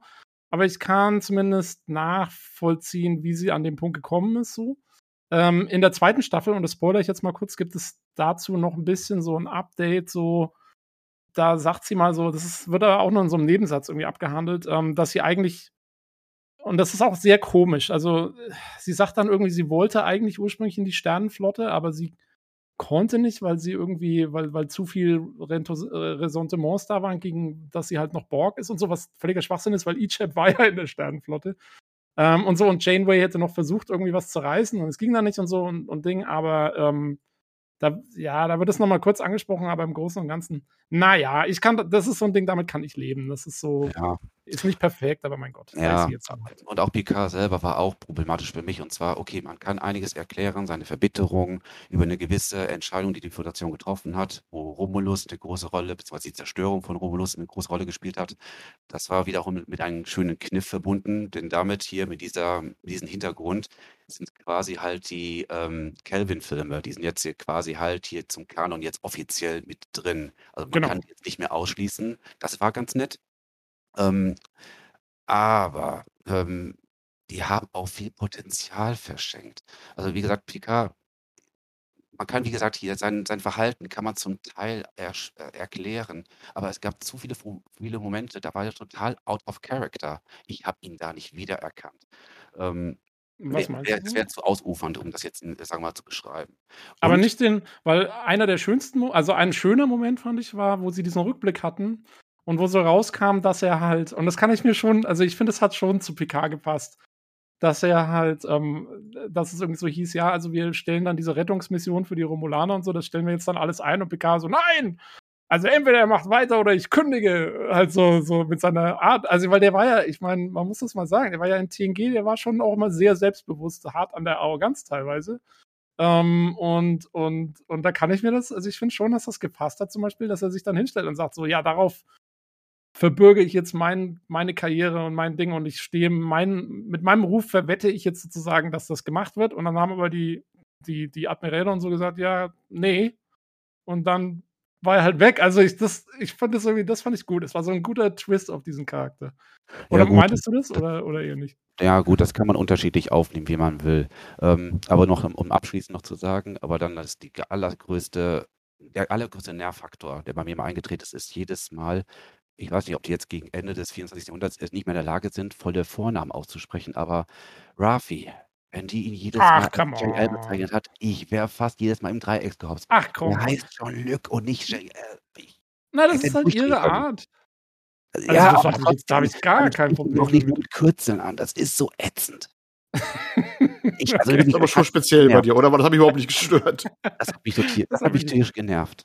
Okay, nee, das hat mich jetzt auch nicht gestört. Coolness. äh, Ah ja, das Rafi ist eine sehr, ich sag mal, ist eine mit einem sehr lockeren Mundwerk und so, ist ja schön und gut und so, aber JL, nee, nee. Ah ja, das ist doch, ich meine, das ist halt ihr Spitzname für ihn so. Das ist so, das fand ich okay. Da hatte ich allem Ja, ist er auch hat's- nicht mehr offiziell in dem, gerade Staffel 1, ist er, er ist ja auch nicht mehr in offizieller Mission unterwegs, ne? Das ist ja auch, Nee. man kennt sich aus der Zeit damals, aber das Dienstverhältnis ist schon lange beendet. Da redet man an der Ebene. Man hat ihn ja quasi im anderen immer nur als den steifen, relativ steifen Menschen kennengelernt, der auch im, in, Ja. für, die, für die Uniform lebt. Und das habe ich schon verstanden, dass sie ihn auch privat kennt und dass sie ihn auch da anders anspricht. Und äh, wo wir gerade von der Szene gesprochen haben, wo er seinen Besucherausweis bekommt, da wird ihm ja im Anschluss genau an diese Szene von jemand ganz klar gemacht, dass er eigentlich nicht mehr dazugehört und dass er sich mal ganz klein zu halten hat. Ne? Und das, ich, das Genau, passte schon irgendwie rein, fand ich irgendwie auch, dass man ihm anders spricht. Der ist halt zwar noch Picard, aber er ist nicht Captain Picard, ne? Das ist Richtig. also was, ja. Also ich habe aber auch halt so aufgefasst, dass, benötigen. diesen, dass das eher ein Ausdruck einer privaten, persönlichen Beziehung zu ihm ist. So habe Genau. ich das aufgefasst. Ja, also ja, ähm, ich meine, wie gesagt, es ist halt, es ist nicht mehr TNG und es ist halt was anderes und äh, klar, also äh, damit muss man erstmal zurechtkommen. Aber das fand ich dann okay. Vor allen Dingen bin ich jetzt mal gespannt. Also, ich habe es ja schon gesagt, die zweite Staffel, ich will nicht zu sehr darauf eingehen. Wie gesagt, wir wollen nicht zu viel spoilern oder so. Äh, sie hat auch ihre Momente. Ähm, sie hat ein paar, also sie hat so viele Easter Eggs. Da wollte ich noch mal ganz kurz drauf kommen. Die zweite Staffel ist voll von Easter Eggs. Ich meine, wir wissen ja schon, also das wissen eigentlich alle, ne? es ist eine Zeitreise, so ein bisschen in die Jetztzeit sozusagen. So Ähm, Voyage Home 2.0. Jein, ja, es ist natürlich davon inspiriert und sie haben auch Easter Eggs, sie haben, äh, das kann ich kurz vielleicht spoilern, sie haben in einer kleinen, wunderschönen Szene, haben sie, sie haben den Schauspieler wieder rausgekramt, der damals in Voyage Home den Punk gespielt hat mit dem Radio im Bus, wo Spock ihm den, den, den Nervengriff dann ne, gibt und dann, dann fällt er auf sein Radio und das Radio geht aus. Erinnert sich, glaube ich, äh, jeder Star Trek-Fan an diese Ja. Szene. Den Schauspieler haben sie wieder rausgekramt und da gibt es jetzt so eine Miniszene, da sitzen ähm, äh, zwei, ich glaube, es sind Jurati und, und Rafi, sitzen auch im Bus. Und der Typ steht da drin mit seinem Radio und spielt halt wieder super laut irgendwie so eine Heavy Metal Musik. Und dann sagt äh, Rafi nur so zu ihm so, ja, können Sie das mal ausmachen? Und er nur so, äh, äh, ja klar, sorry, ich höre den Song nur gerne, aber wenn es zu laut ist, mache ich es aus. Weil er sich halt an Spocks Nervengriff erinnert. Das fand ich, Ja. also so, so, so Sachen sind da drin, das fand ich schon schön, da habe ich schon gelacht. Also es ist natürlich, ich meine, es ist ein bisschen campy und es ist halt Fanservice, aber, aber das fand ich gut. Ähm, aber also da ist auch das ganz viel, es sind ganz viele Poster im Hintergrund, ähm, zum Beispiel von den Bell Riots, falls sich jemand erinnert, aus Deep Space Nine, die Zeitreisefolge, wo sie auch ins fast das gleiche Jahr reisen ähm, und dann in diesem, in diesem Homeless äh, District sind. Kann sich jemand erinnern? In San Francisco. Und so, Ja, so, glaub, so, ja, ja. so Unruhen äh, quasi mit Das war die Doppelfolge. Mhm. Genau, eine Doppelfolge Zeitreise Deep Space Nine. Und da, äh, von diesen, da waren sie in diesen Sanctuary Districts, wo sie quasi die Obdachlosen hingesperrt haben. Und da sieht man zum Beispiel Schilder von und so. Und dann sieht man, es gibt eine Kirkland Plaza. Und Kirkland war der Typ, der, äh, glaube ich, den Nomad-Roboter gebaut hat oder diese äh, so, eine, so eine Sonde, die sie dann in TOS finden und so. Also da sind ganz viele, ganz kleine ähm, Anspielungen im Set-Dressing drin. Und da merkst du, glaube ich, dass eben so alte Leute wie eben Doug Drexler wieder dabei waren, die sowas teilweise dann mitverantwortet haben. Ähm, was natürlich, es merkt kein Mensch, wenn du nicht jede, wenn du nicht, nicht, nicht die Szenen anhältst und so. Aber das fand ich schon schön. Also insofern, an der Zeitreise-Story an sich hatte ich wenig auszusetzen. Nur wie es dann teilweise gemacht war, war halt, war halt wirklich ein Problem. Und ich stimme dir zu, Sven, ich mag die neue Crew auch nicht so. Also ich finde auch, die sind sehr merkwürdig gezeichnet, oft die Charaktere. Die haben irgendwie, ja, die sind alles ein bisschen komisch und, und, und es kommt irgendwie auch, ich finde, es kommt keine ordentliche Gruppendynamik auf, ganz ehrlich. Also so richtig, die, die Chemistry ist da irgendwie nicht da. Das ist zumindest meine Ansicht und deswegen bin ich sehr gespannt, wie sich es jetzt in der dritten Staffel geben wird, weil ich habe so das Gefühl, ähm, sie wollten eben nicht TNG Season 8 machen, sondern was anderes. Das haben sie jetzt durchgezogen für zwei Staffeln. Und ich könnte mir vorstellen, auch wenn ich mir das Ende von Staffel 2 anschaue, könnte ich mir vorstellen, die dritte wird jetzt das, die große Abschlussrunde nochmal der TNG-Crew, weil man hat auch schon gehört, ähm, die meisten Schauspieler von den neuen, vom neuen Cast sind weg. Ich glaube, es sind nur noch Rafi ist noch mal mit dabei Seven, glaube ich. Und Seven und ich glaube, das war's. Also die anderen sind alle, haben schon angekündigt, dass sie nicht mehr für Staffel 3 dabei sind. Also Elnor, oh, zum Glück ist der weg, ey. Ähm, und, und Jurati. Also so ein und, Wegwerfcharakter. also Elnor auch dann in der zweiten Staffel ey, wieder, ach komm, also der Space Elf, einfach, tu ihn weg. Äh, oder Space Samurai oder was auch immer. Ähm, ja, aber Legolas im Weltraum. ja, ja, genau, ne? Also choose to live, So ein bisschen. Geheim. Hätte nur ein Äh. Bogen gefehlt. Genau, Ja. Der hat halt, hat halt sein Samurai-Schwert dafür. Ähm, Naja, ich wünsche ich wünsch denen viel Glück halt, dass die dritte Staffel vielleicht gut oder so. Also, das hört sich jetzt krass an, aber mich hat man halt nach der ersten Staffel hat man verloren. Also ich werde die zweite, ich habe ich hab nur Informationen darüber gelesen hier und da, ja. aber ich werde PK nicht weiter verfolgen, weil dafür war mir einfach die erste Staffel viel zu schlecht. Okay, also noch nicht mal aus Neugier. Okay. Nee, ach nein. Also wie gesagt, ich bin mit der nicht warm geworden. Mit äh, die Details haben es ein bisschen, ein bisschen verhagelt. Und generell, mir fehlt da irgendwie, das, was ich jetzt aus der zweiten Stadt gelesen habe, mir fehlt da ein bisschen mehr die Originalität.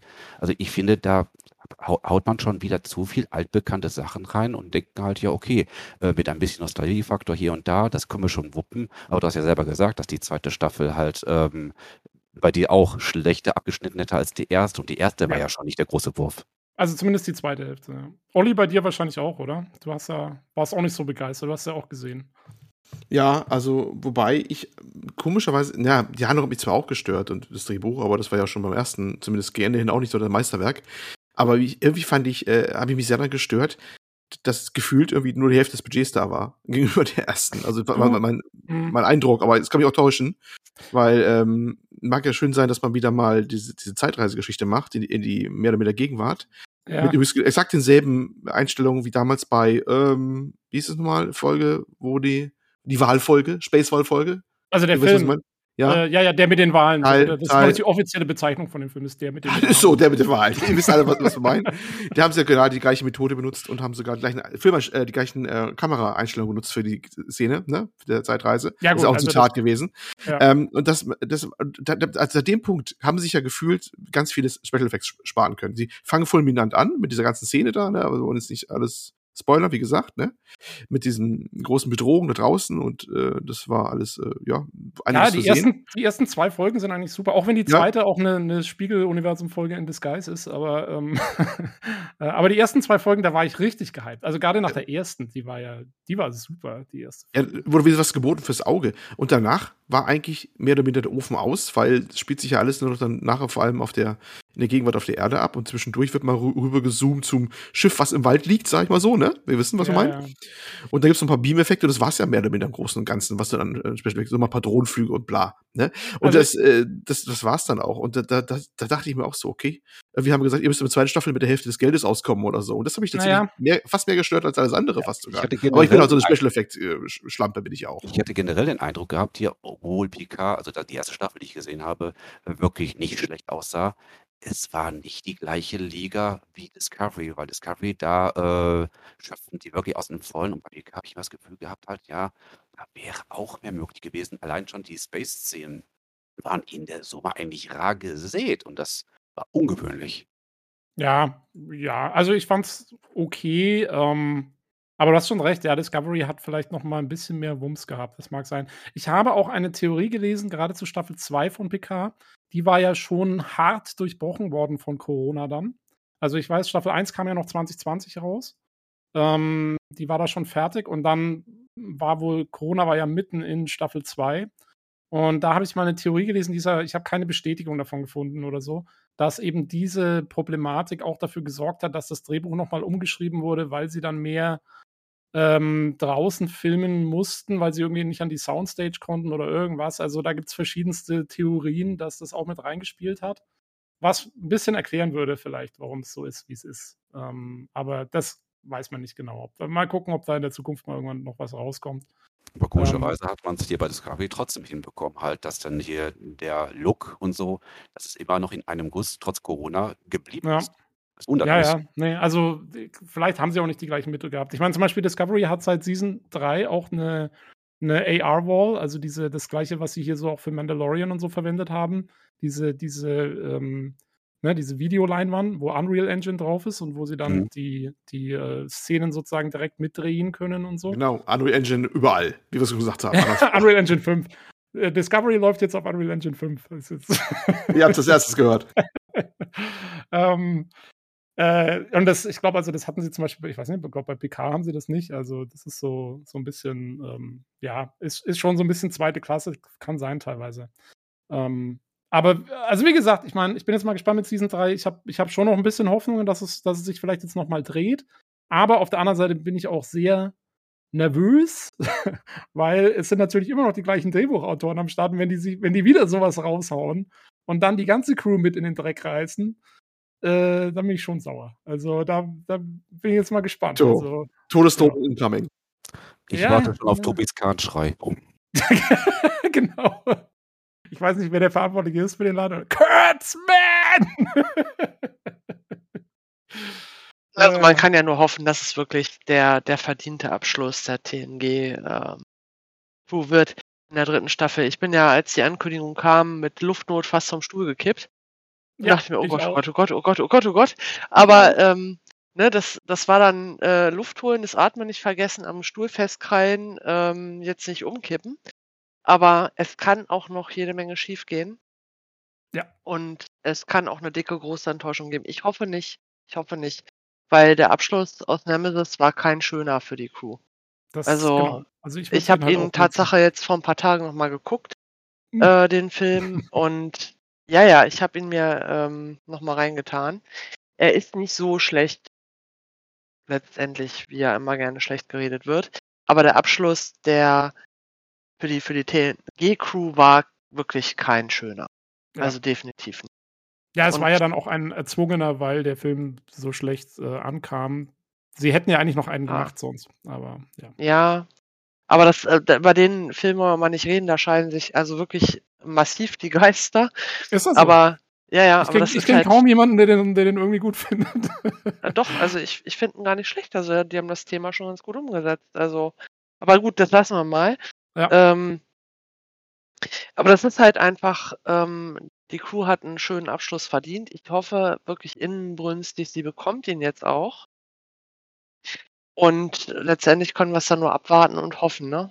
Also es Genau. ist, Gibt es im nächsten Podcast, im nächsten Star Trek Podcast. Gibt es die Ja. Auflösung.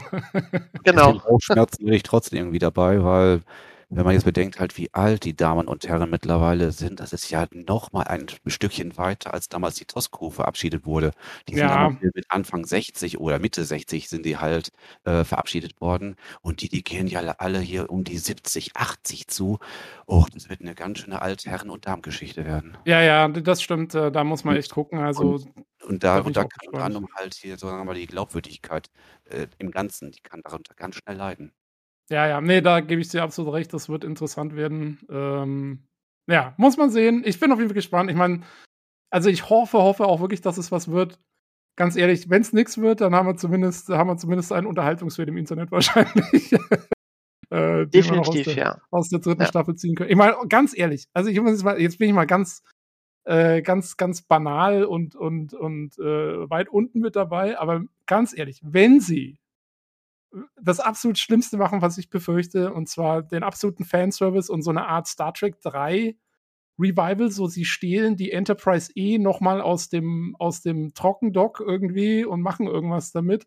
Ich wäre sogar dafür zu haben. Da muss ich jetzt mal sagen, da bin ich ganz schamlos. Aber nur wenn Diana so schön tanzt wie Uhura. ähm, Ja. Komm, Leute, geht doch alles. und damit kann man auch schön überleiten, weil ähm, das ist nämlich übrigens in der, in, anscheinend wird das der Auftakt, ähm, wie man in, in einem Trailer gesehen hat, der nächsten Staffel von Lower Decks.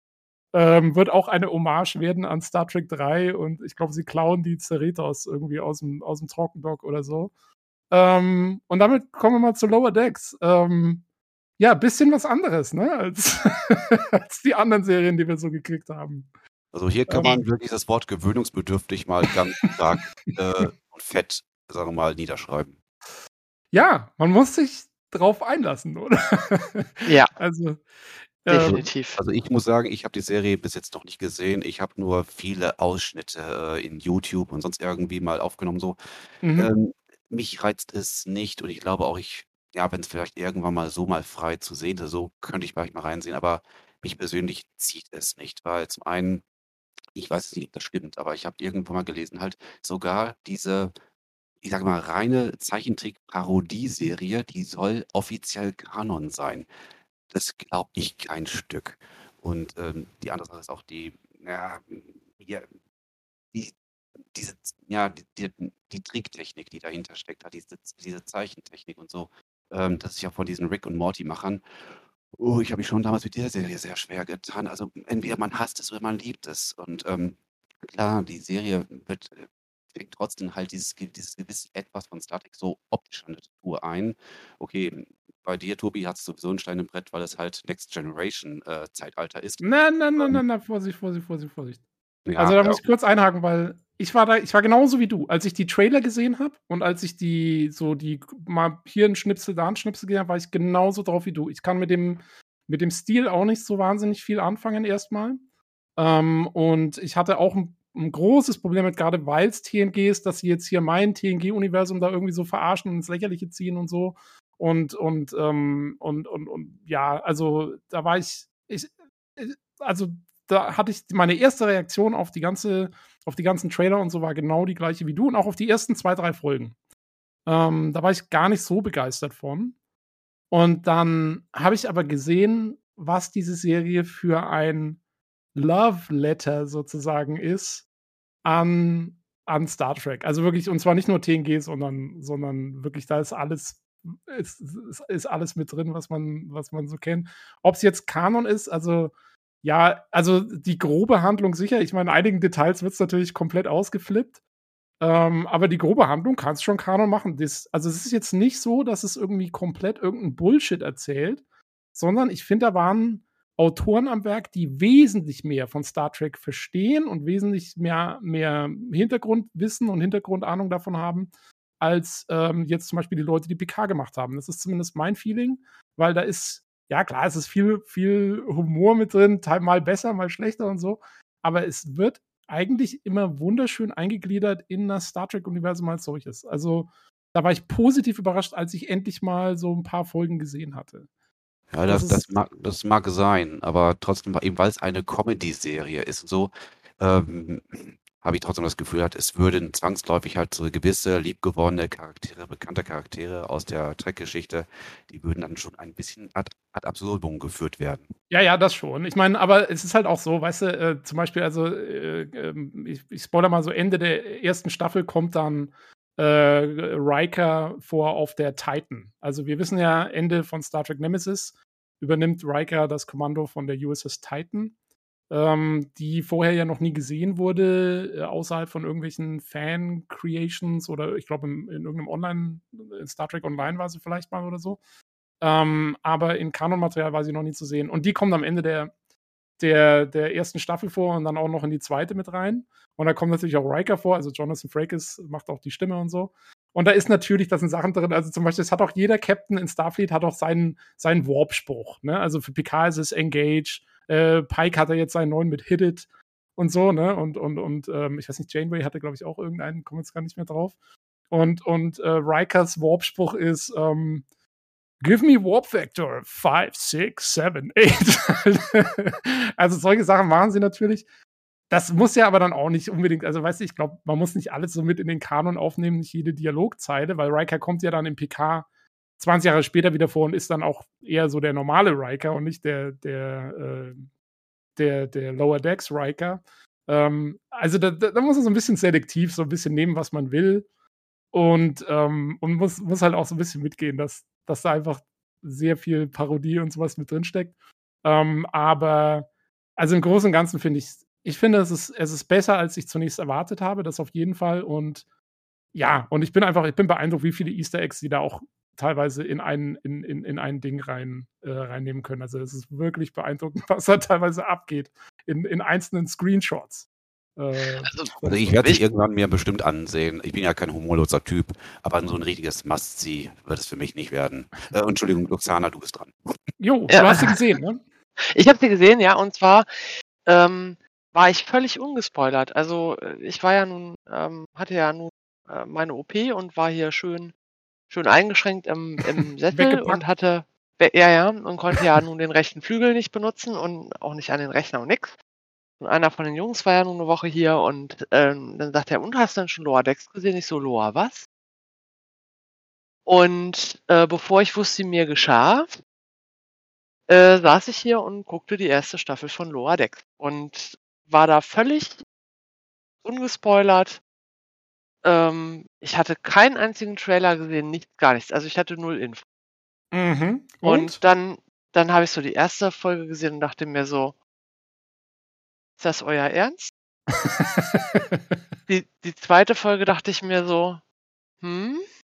Und bei der dritten dachte ich mir so, ja, ich glaube, ich muss das mal abkoppeln von meinen Erwartungen. Aha. Und ähm, bei Folge 4 habe ich dann gesagt, so, wir gucken jetzt hier aber zu Ende. Weil da fing es dann an, dass ich gemerkt habe, da sind so viele, ja, auch Easter Eggs drin.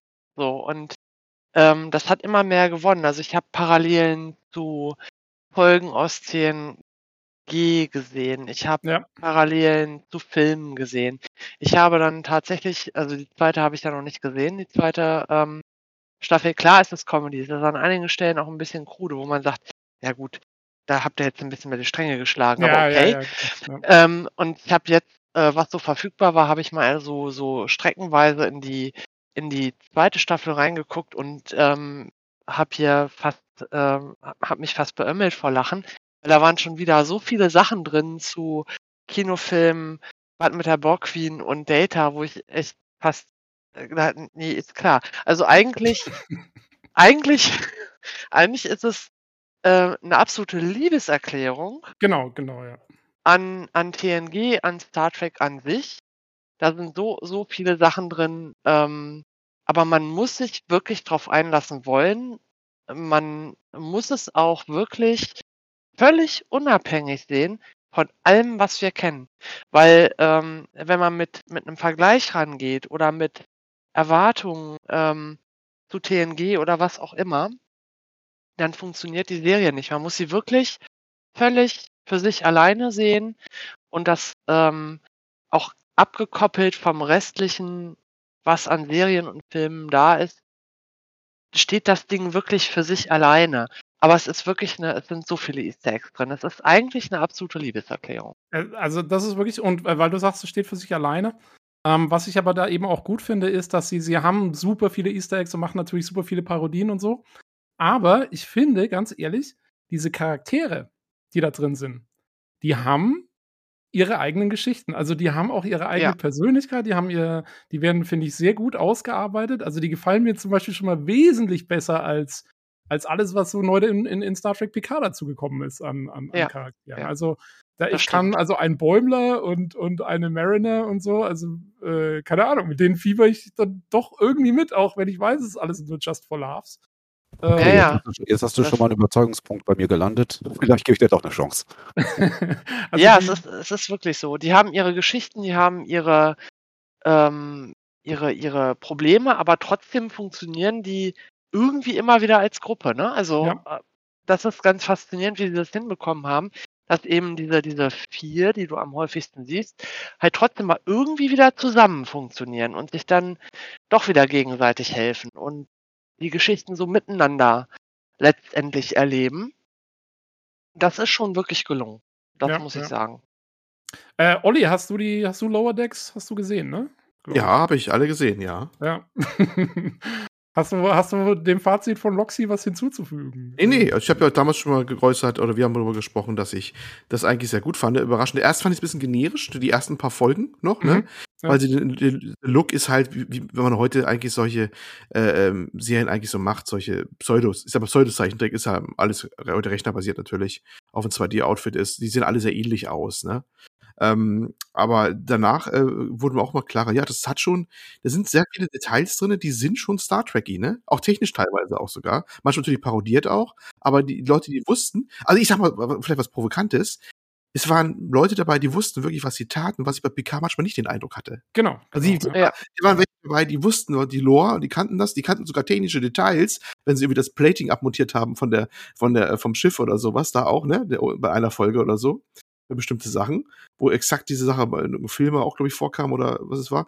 Und äh, da, da sagte ich, äh, okay, die, die wissen, was sie tun, das würde ich mir bei anderen mal wünschen. Und das ist eigentlich, Ja. äh, was man machen kann, dem ganzen Ding. Und dass man aber über den Schatten springen muss, dass es halt mal so ein Zeittrick ist und auch eine Comedy-Sache eher ist, da muss man einfach mal drüber weggucken mal halt. Ne? Dann muss sich jeder mögen. Ja, oder man muss Aber es ich- halt, oder, oder man umarmt dieses Konzept Oder man und muss es umarmen. Man muss es umarmen, genau. Und das, Ja. finde ich, ich finde es ein Take, der war mutig zu machen, äh, aber ich fand, den haben sie head-on angenommen und, und haben es dann auch gut umgesetzt. Das ist eines, ich finde es eines der gelungeneren neueren Projekte, sag ich mal Ja. so.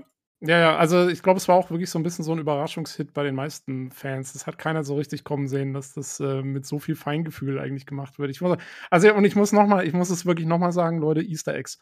Ähm, es gibt einen, den werde ich verlinken.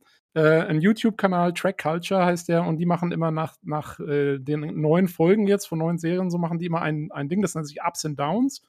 Ähm, da besprechen sie immer so die neuen Serienfolgen. Das kommt immer am gleichen Tag raus wie die Serienfolge und, und geben halt Ups and Downs für was ihnen gut gefallen hat und nicht gut gefallen hat und so. Das sind, die sind sehr, ähm, sagen wir mal so, die sind sehr, sehr positiv. Also die, äh, die finden eigentlich erstmal immer so alles grundsätzlich gut und haben jetzt, das sind jetzt keine Hate-Fans oder so. Ähm, die haben einen sehr positiven Vibe, das kann einem gefallen oder nicht. Ich fand sie bei Picard zum Beispiel teilweise etwas zu vergebend. Ähm, aber das eigentlich Interessantere, worüber ich eigentlich sprechen will, ist nach diesen Ups und Downs, am Ende dieser Videos, haben sie ein Segment, das nennt sich Cetacean Observation. Und da besprechen sie, was für Easter Eggs sie in den Folgen gefunden haben. Und das muss man sich vor allen Dingen für Lower Decks tatsächlich nach jeder Folge anschauen, weil was da drin steckt. Also, ich meine, ich kann nur sagen, es gibt, glaube ich, Anfang der zweiten Staffel gibt es eine Folge, da wird, ähm, äh, ich weiß gar nicht mehr genau, worum es jetzt exakt ging, aber sie sind auf einem Schiff von einem Collector. Die Kollektoren, die kennt man, also nicht die aus Mass Effect, sondern aus Star Trek. Äh, hat man einen kennengelernt in einer TNG-Folge, wo einer dieser Collect Collectors sind so super Reiche, die halt wertvolles Zeug sammeln, äh, wollte, glaube ich, mal Data entführen, weil er quasi Data in seiner Kollektion haben oh. wollte und so. Ja, also, genau. Der Sammler hieß die. Der Sammler hieß die Folge. Genau, genau. Also TNG-Folge. Und sie sind quasi auf dem Schiff von so einem anderen Kollektor und müssen es, glaube ich, ausräumen oder irgendwas. Keine Ahnung. Irgend sowas. sind halt Lower Deckler, ne? die müssen den ganzen Bullshit machen, müssen das Schiff ausräumen oder so. Und da siehst du in jedem äh, Screenshots siehst du halt im Hintergrund Sachen. Und das sind alles Sachen. Also es sind halt irgendwie Spock-Raketenstiefel aus Star Trek 5 stehen rum und das, das Spiel, das man so vor die Augen macht aus der TNG-Folge, das Spiel liegt oh. rum. Oder aus TOS irgendwie zehn Sachen und so. Also da steht in jedem freaking Screenshot sind halt so viele Easter Eggs drin. Ich glaube, das geht eine halbe Stunde, bis die das alles durchbesprochen haben, was da was ist. Es ist fantastisch. Also, das sage ich, da kriege ich jedes Mal er kann mich da kaputt lachen, weil das irgendjemand gezeichnet hat, diese ganzen Hintergründe ja. und so. Und da also ich habe halt vorhin, vorhin auch zufällig drüber gestolpert, äh, Bog Encounter mit Bäumler. Mhm. Und ähm, hab, bin wieder fast mit dem Kopf auf der Tischplatte vor Lachen, weil es, es einfach großartig ist. Ähm, einmal, wie das umgesetzt ist mit dem Bog Encounter, es ist ja eigentlich, ist ja Holodeck, aber mhm, wie sich das Ganze am Ende auflöst, das ist ähm, Hammer. Also da, da sind, äh, ich meine, der erste Kontakt gehört mit zu meinen Lieblingsfilmen und ich habe wirklich alles, nein, das habt ihr jetzt nicht getan. Aber es ist, es ist wirklich ähm, großartig. Also ja. man muss sich erst dran gewöhnen, aber es ist großartig. Ja, ja. Nee, also es ist wirklich, und auch zum Beispiel, also es gibt ja dann, falls sich jemand wundert übrigens, es gibt, glaube ich, ich weiß nicht, ob es Ende der ersten Staffel ist oder Anfang der zweiten Staffel, es gibt dann eine Szene, ähm, wo sie in tatsächlich, also ich habe ja gesagt, das Segment von diesem YouTube-Kanal heißt Citation Observation, also äh, Meerestier-Observation. Und der Grund, wieso das so heißt, ist, ähm, es gibt ja in, in Season 2 oder so, glaube ich, gibt es ja dann eine Szene, wo sie in der Citation Observation sind von der Cerritos, wo sie mit diesen, mit Walen arbeiten, also mit so Delfinen, glaube ich, dann irgendwie arbeiten, die dort arbeiten als, also Delfine als Sternenflottenoffiziere, ähm, die quasi bei der Navigation helfen und so. Und das ist aus TNG. Also Gene Roddenberry damals hat äh, quasi eingebracht, als sie die Enterprise D entwickelt haben. Und es war ja relativ kurz nach äh, Star Trek äh, The Voyage Home, also der mit den Wahlen, ähm, hat er mit eingebracht, dass die Enterprise D eine Citation Observation hat, wo Wale oder andere Meeressäuger, Delfine oder so, auf dem Schiff leben und arbeiten, weil sie halt entschlüsselt haben, wie der Code jetzt funktioniert, 100 Jahre später und quasi bei der Navigation helfen. Und es wird im Pilotfilm von, von Next Generation, gibt es einen, eine, einen Ausrufer irgendwo im Hintergrund, den kriegst du gar nicht mit, wenn du nicht genau hinhörst, wo es eben heißt, Doktor, sowieso bitte zu Citation Observation. Also es ist Kanon, dass das existiert, auch wenn es ein totale verschwurbelte Ding ist. Und deswegen haben sie das quasi hergenommen in Lower Decks und haben es jetzt verwirklicht und es gibt so einen Teil auf des Cerritos. Und, ähm, ja. und wenn man das anschaut, denkt man sich erst so, hä, was ist, seid ihr jetzt komplett bescheuert? Und dann ist es aber halt, wenn du dir das mal durchliest, ähm, also auf irgendwelchen Fanseiten, ist es halt, ist es halt, ist halt super viel Hintergrund für Star Trek. Okay, das wusste ich auch noch nicht, aber das ist natürlich wieder, das spricht mir wieder dafür. Ne? Es, hat, es hat so ja. viele Layers, dieses ganze Ding. Also, ähm, ja, ich, also für, von mir echt, Sven, wenn du es dir doch noch mal irgendwie antun kannst, schau es dir an, hakt dich irgendwie durch die drei, ersten drei, vier Folgen durch und wenn es dich dann noch ja. nicht gepackt hat, sag nee, aber, aber ähm, würde ich mir mal antun. Also. Ja. Es, hat, es dauert wirklich so drei, vier Folgen, bis, bis man dann, also es war bei mir auch so, aber ja. dann, dann ist es, dann hat es einen eigentlich. Wenn es dann wirklich nicht packt, gut, dann ist es so, aber gibt dem Ganzen einfach eine Chance. Jo. Ich vermerke es immer. Gut. Ähm, jo, dann will ich nur ganz kurz, das hat von euch leider auch noch keiner gesehen, weil es in Deutschland noch nicht verfügbar ist. Ich habe schon den Anfang gesehen, die ersten zehn Folgen von Prodigy. Ähm, das ist ja die neue, so mehr auf Kinder ausgerichtete Serie. Eine Animationsserie, aber in dem Fall jetzt 3D-Animation im Star Trek-Universum, die wirklich kindgerecht gemacht sein soll, dass auch, äh, keine Ahnung, also unter Zehnjährige damit äh, viel Spaß haben und so. Und äh, da hieß es ja auch erst, oh, was muss man das jetzt machen und so, aber ähm, war, also ich, ich war auch erst skeptisch, habe so gesagt, naja, ich guck mal rein. Ähm, muss aber sagen, also äh, für das, was es ist, also was es sein will, ist es wunderschön gemacht. Also visuell diese 3D-Animation, ich habe selten so gute 3D-Animationen gesehen, ist top-notch. Also ist wirklich, da kann sich fast Pixar noch eine Scheibe von abschneiden. Was da an Effekten drin ist, ist teilweise fantastisch. Ja gut, ähm, da steht ja auch DreamWorks dahinter. DreamWorks ist ja auch, war früher halt hier auf Kinoebene ja auch eine, mh, hm, sage mal, äh, stabführende äh, Größe. Ja. Ähm, mittlerweile nicht mehr so auf dem Höhepunkt äh, wie noch vor zehn Jahren oder so. Aber im Seriensegment sind sie mittlerweile auch eigentlich, sagen wir mal, fast schon die Speerspitze. Die haben auch hier damals dieses, wie nannte sich das, Troll Hunter, so ähnliches, äh, auch so eine Animationsserie von Guillermo del Toro. Ähm, mhm. ähm, haben sie auch damals gemacht und ich sag mal, tricktechnisch, die sind schon sehr, sehr gut. Also da habe ich zumindest halt, was diesen Aspekt angeht, überhaupt keinerlei äh, Bedenken. Und ja gut, die Serie, ich muss sie auch nicht zwingend sehen, aber wenn ich es mir ansehen könnte, es hat ja noch ein ganz anderes äh, großes Highlight. Ich sag nur Janeway. Genau, das ist das Ding. Also ich kann vielleicht kurz anreißen, es geht halt um ja, eigentlich fängt es relativ düster an. Da geht es um, um es, es, fängt an auf so einer, so einer Minenkolonie, die irgendwie von einem so, so einem Tyrannen beherrscht wird wo so alle möglichen unterschiedlichen Rassen eigentlich als Sklaven arbeiten, um da irgendwie halt in diesen Minen zu schuften. Und da sind, ist halt so eine Truppe von so, ich glaube, es sollen so Teenager sein ungefähr, also die meisten zumindest. Ähm, äh, ja, musste halt auch schuften und ähm, die durch verschiedenste Umstände am Anfang finden die dann auf diesem Planeten äh, wo sie da sind, ein Sternenflottenschiff, ein, ein, ein so ein ganz neues Proto, Prototyp-Schiff, äh, Schiff, die, die USS Protostar. Äh, steht da rum, ist verlassen, hat keine Crew oder so. Und die sind wohl, wie man dann immer mal so, also es wird nie ausgesprochen, aber man kriegt mal so mit, die sind, sind wohl im Delta-Quadranten irgendwo. Und die haben auch sonst, die wissen nicht, was die Föderation ist. Die wissen nicht, was dieses, von wem dieses Schiff ist oder so. Die finden das nur und sagen, wow, das ist ja ein cooles Schiff. Und dann benutzen sie das eben, um aus dieser Minenkolonie zu fliehen. Und man weiß nicht so recht, was hat es mit diesem, mit diesem Schiff auf sich, was ist da los und so. Ähm, und dann ist auf diesem Schiff ist natürlich ähm, eine holographische Janeway, ist quasi, ja, so die, die wird dann so zur Ausbilderin oder Mentorin von diesen, von dieser Teenager-Crew von so fünf, sechs Leuten und die steuern dann dieses Schiff und erleben da dann allerlei Abenteuer auf ihrer Flucht vor diesem Minentypen. Ähm, und das Ganze ist noch so ein bisschen geheimnisvoll. Also ich weiß auch noch nicht so genau, wo die Reise dahin geht, storytechnisch. Aber, also Kate McGrew als Janeway dort dabei zu haben, ist natürlich das Highlight eigentlich. Also, weil es ist, also es ist schon, wenn sie da zum ersten Mal auftaucht und dann irgendwie äh, ist sie dann auch mal genervt von diesen Teenagern, weil die halt auch so ein bisschen, ja, wie sagt man auf Deutsch, so ein bisschen aufrührerisch sind oder das auch alles nicht immer so ganz so äh, gut aufnehmen, was da so kommt, immer an Mentoren springen. Irgendwann ist sie halt so genervt und so, äh, jetzt brauche ich einen Kaffee. Und dann macht sie halt holographisch halt ihre Metall-Kaffeetasse aus Voyager, ist dann da und trinkt da ihren Kaffee und so. Ähm, jo, Kaffee und muss sein bei ihr sowieso. Kaffee muss sein bei Janeway. Und ja, also da sind, äh, es, es ist schön gemacht. Also es ist, wie gesagt, man merkt, das ist halt mehr auf Kinder ausgerichtet. Man kann es aber auch, finde ich, jetzt so als Erwachsene, kann man schon mal anschauen. Das sind auch, wie gesagt, sind kürzere Folgen, die sind so 20 Minuten lang. Und ähm, ja, ich habe es mir ganz gerne angeschaut. Es war schon unterhaltsam, wie gesagt. Ähm, ich finde, für das, was es sein will, eigentlich bis jetzt sehr schön. Und ich bin auch mal gespannt, so ein bisschen, wie der Plot weitergeht. Es ist dann doch, äh, es sind so ein paar Sachen drin, wo ich so denke, ja, da will ich jetzt schon wissen, was ist jetzt los mit dem Schiff und was ist, äh, ne, was, was geht ab? Also, wenn es mal in Deutschland kommt. Wenn ich mal kurz fragen darf, ähm, mhm. da wir ja hier von einem Hologramm von Janeway sprechen, schätze ich mal, das wird dann irgendwann wahrscheinlich nach ihrem Ableben oder ähnliches wahrscheinlich äh, spielen. Welche Zeit ist es eigentlich angesiedelt? Weiß man nicht. Weiß man nicht. Ähm, nicht.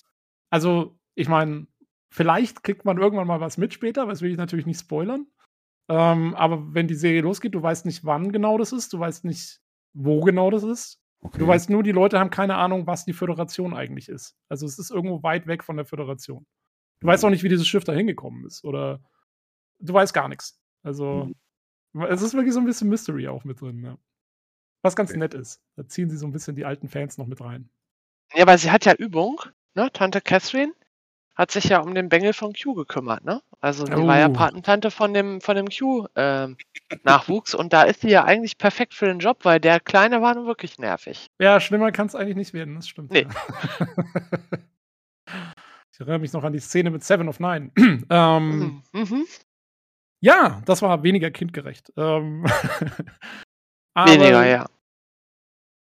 Jo, so viel zu Prodigy. Ähm, ich glaube, viel mehr muss man dazu jetzt noch nicht sagen. Wie gesagt, ähm, hoffentlich kommt es dann mit Paramount Plus nach Deutschland und ähm, sie machen eine gute deutsche Vertonung draus. Ähm, jo, und dann sind wir eigentlich schon bei der neuesten Angelegenheit, die gerade erst angefangen hat und die wir zusammen äh, letzte Woche angeschaut haben, ähm, nämlich Strange New Worlds. Äh, die neue Serie mit Christopher Pike. Also, wie gesagt, der war in Staffel 2 in Discovery ja dann mit dabei und äh, die Discovery ist dann in die Zukunft abgehauen und Pike ist zurückgeblieben. Und äh, jetzt äh, ist er wieder auf der Enterprise und äh, wir haben quasi, ja, klassisch das wirkliche Prequel zu, zu TOS. Ähm, und ja, Sven, du als, als, als TOS-Fan, was sagst du? Also, ich bin so ich bin auf jeden Fall positiv gestimmt. Also, das, was ich gesehen habe, fühlt sich unheimlich klassisch an. Da gibt's kein Vertun. Ähm, es hat dieses typische TOS-Credo, also haben sie auch viel abgeguckt. Auch hier das Thema hier von Alexander Courage haben sie auch halt in modernisierter Form wi wieder eingefügt. Klingt auch im Abschluss sehr, sehr 90s, 60s. Mhm. Ähm, und ja, also gut, mit Pike haben sie halt so so 'n heimlichen Liebling aus der zweiten Discovery-Staffel haben sie halt halt reingenommen, ebenso Spock und so weiter. Also, hat mir unheimlich gut gefallen.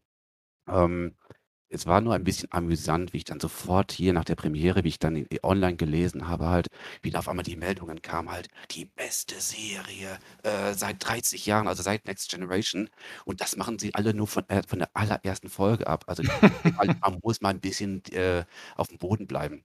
Das ist jetzt erst mal nur ein Vorgeschmack, um zu zeigen halt, ja, sie gehen wieder zurück zu den, äh, Trek-Wurzeln aus den 1960ern und so. Ähm, man muss mal schauen, ob sie wirklich, sagen wir mal, im episodischen Format, ob sie wirklich neue Ideen, wirklich neue Storys da einfügen werden und, ähm, generell, hm, was die mit den Figuren machen.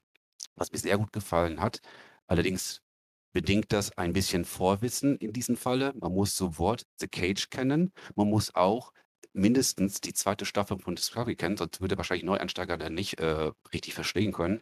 Ähm, die der Ausgangspunkt ist ja halt der, dass hier der Pike, äh, sich freiwillig in Exil gegeben hat, weil er in der zweiten Staffel bei der Besorgung eines Zeitkristalls seinen eigenen Werdegang irgendwann in einigen Jahren gesehen hat, also sein Schicksal, was auf ihn wartet. Ich spoilere jetzt einfach mal, weil das muss man jetzt nach Ja, ja, 60 ne, das in auch schon Season 2, kennen. ja. Ähm, er wird ja irgendwann mal bedingt durch, äh, einen Unfall wird er halt ein Vollinvalide sein, der nicht mehr in der Lage sein wird, sich außer halt, äh, mit Pieptönen zu kommunizieren, also Beepman. Ähm, Genau. Das, und, das sieht man ähm ja wiederum dann in der TOS äh, quasi Clipshow sozusagen. Alles äh, Tier Tabu, genau. Genau, The Menagerie auf Ja, und das nagt natürlich an ihn. Deswegen meint er halt hier, wenn er halt sich von der Sternflotte fernhält, dass er vielleicht irgendwie seinem Schicksal aus dem Weg gehen kann. Aber auf der anderen Seite wiederum, und das geben ihm halt äh, sein Vorgesetzter, äh, der äh, Captain April, April oder wie hieß der Admiral nochmal? April, äh, Genau, Robert April, und der ist, genau. der hat auch Signifikanz, weil das ist, das Der ist derjenige, genau, der der erste Captain der Enterprise war. Genau. Ja. Und ähm, die versuchen ihn halt hier dazu zu überreden, halt hier wieder sein Kommando zu übernehmen, weil jetzt hier sein erster Offizier, Nummer eins, halt verschwunden ist hier und da. Er zögert noch, aber andererseits erkennt er auch halt, er gehört auf, er gehört auf den Captain's Chair und äh, die Enterprise ist sein Zuhause, wie er es auch abschließend dann auch sagt. Ähm, ich bin mal gespannt. Das, das wird sowieso vielleicht der einzige rote Faden querbeet durch die gesamte Staffel und wahrscheinlich auch Folgestaffeln werden. Ich bin mal gespannt halt hier, ob sie da nicht den, ähm, den Faden überdehnen. das ist nicht unbedingt jetzt jede Woche, also sprich jede Folge durchkauen, aber ich denke Ja. mal, das wird auch immer wieder mal halt hier angesprochen werden und das halt er damit halt zu hadern hat. Also, äh, ganz, ganz kurz, also ich, ich, äh, ich will gleich die, die, die anderen Leute auch noch zu Wort kommen lassen, aber will ich ganz kurz darauf antworten, weil, also ich sehe, ich sehe zwei Sachen. Und zwar zum einen, ich weiß nicht, ob er, also er zögert, sein Kommando wieder zu übernehmen. Aber er sagt eigentlich, er zögert nicht, weil er der Meinung ist, dass ihn das irgendwann in den Tod treibt, sozusagen, sondern er zögert eher, weil er der Meinung ist, dass er sich jetzt bei jeder Entscheidung hinterfragen muss und hinterfragen wird. Und das ist nichts, was ein Captain eines Raumschiffs tun sollte. Und deswegen sieht er sich selber nicht mehr fit fürs Kommando. Und da muss er erst drüber wegkommen. Das war so ein bisschen das, was ich mir weggenommen habe. Und das fand ich eigentlich eine sehr, ja, sehr erwachsene Einstellung zu dem ganzen Thema. Also, das fand ich eigentlich ganz, ganz, ganz gut gemacht so. Ähm, und weil du fragst, ob es immer wieder aufgegriffen wird, sie wollen ja episodische Stories erzählen. Also jede Episode hat so eine abgeschlossene Story, aber die Charaktere sollen über die Episoden hinweg sozusagen äh, mehr konstant bleiben. Also so ein bisschen so ein Mischmasch aus dem, was früher so äh, war, wo dann, ja, da hat einer mal eine Woche ein Trauma erlebt und in der nächsten Woche war es wieder okay, so ungefähr. Äh, das wollen sie eben nicht haben. Also das soll, das soll dann über, übergangsmäßig bleiben, nur die, die Geschichten in den Folgen sollen abgeschlossen sein. Und ich kann schon jetzt sagen, weil ich habe die zweite Folge schon gesehen, ähm, in der zweiten Folge wird Pike auch noch mal damit zu tun haben, durchaus. Also man muss dann sehen, wie es weitergeht. Wie du sagst, hoffentlich überspannen sie diesen Bogen nicht. Ähm, aber in der zweiten Folge kommt das durchweg nochmal vor. Das kann ich schon mal spoilern. ähm, ja, aber da muss man gucken. Ähm, Loxy, was sagst du zu, äh, zu deinem Ersteindruck von Strange New Worlds? Also ich fand diesen, diesen Twist oder diese, diese Verbindung zu den, ähm, zu den alten äh, Originalfolgen, wo er auftaucht, die fand ich großartig. Also dass, dass er immer wieder sein, sein Gesicht in spiegelnden Flächen sieht, wie es mal sein wird. Also dieser Zukunftsausblick, das fand ich super. Versteht man aber, wie Sven schon gesagt hat, Tatsache nur, wenn man die Vorgeschichte dazu kennt. Ja. Ähm, ich habe, also mein erster Eindruck war, ähm, das hat sich von vorn bis hinten nach Star Trek angefühlt. Ich fand, der, die erste Empfindung war, mein Gott, ist das gut. Aber die Frage ist, ob sie es halten können. Ja. Mhm. Also die, die, Ja, genau. die, erste, die erste Folge hat mich wirklich begeistert. Ich bin quasi angefixt. ähm, wenn ich, also ich, wenn das in Deutschland verfügbar ist, werde ich das auf jeden Fall gucken. da- Das steht außer Frage. Absolut. Ich fand, ähm, insgesamt fand ich auch den Humor klasse. Mhm. Also das, das war an einigen Stellen wirklich wieder so, so wo ich dachte, hm. Ne, also das äh, war, hat sehr viel Freude gemacht, das zu sehen.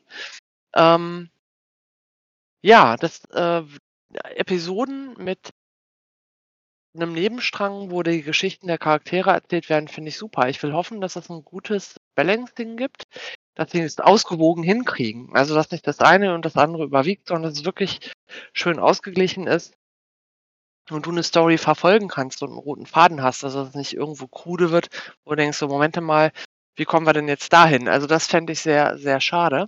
Aber ich hoffe einfach, dass sie das Niveau halten und ähm, die erste Folge hat mich wirklich, wirklich begeistert. Also ich bin Ja. sehr gespannt darauf, wie es weitergeht. Also, ich muss sagen, also die erste Folge war natürlich, das war einfach, das war ja die klassischste Star Trek-Story, die es gibt. Ich meine, ich will jetzt nicht die komplette Handlung spoilern, aber äh, man kann ja so viel sagen, es geht um die erste Direktive, beziehungsweise General Order One, wie sie zu dem Zeitpunkt noch heißt.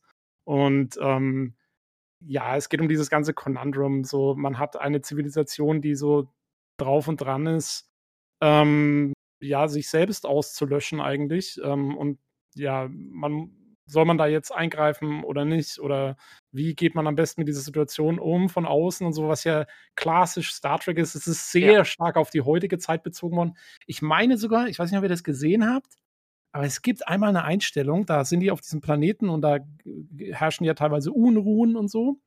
Und da ähm, sieht man Footage auf so einem, auf so einem Videoscreen, wie irgendwie Leute protestieren.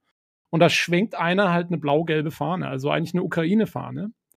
Bei so einem Protest kann natürlich, also, ich meine, es ist einfach nur blau und gelb, also klar, ne, die Aliens können ja genauso eine blau-gelbe Fahne haben für irgendwas anderes, kein Problem.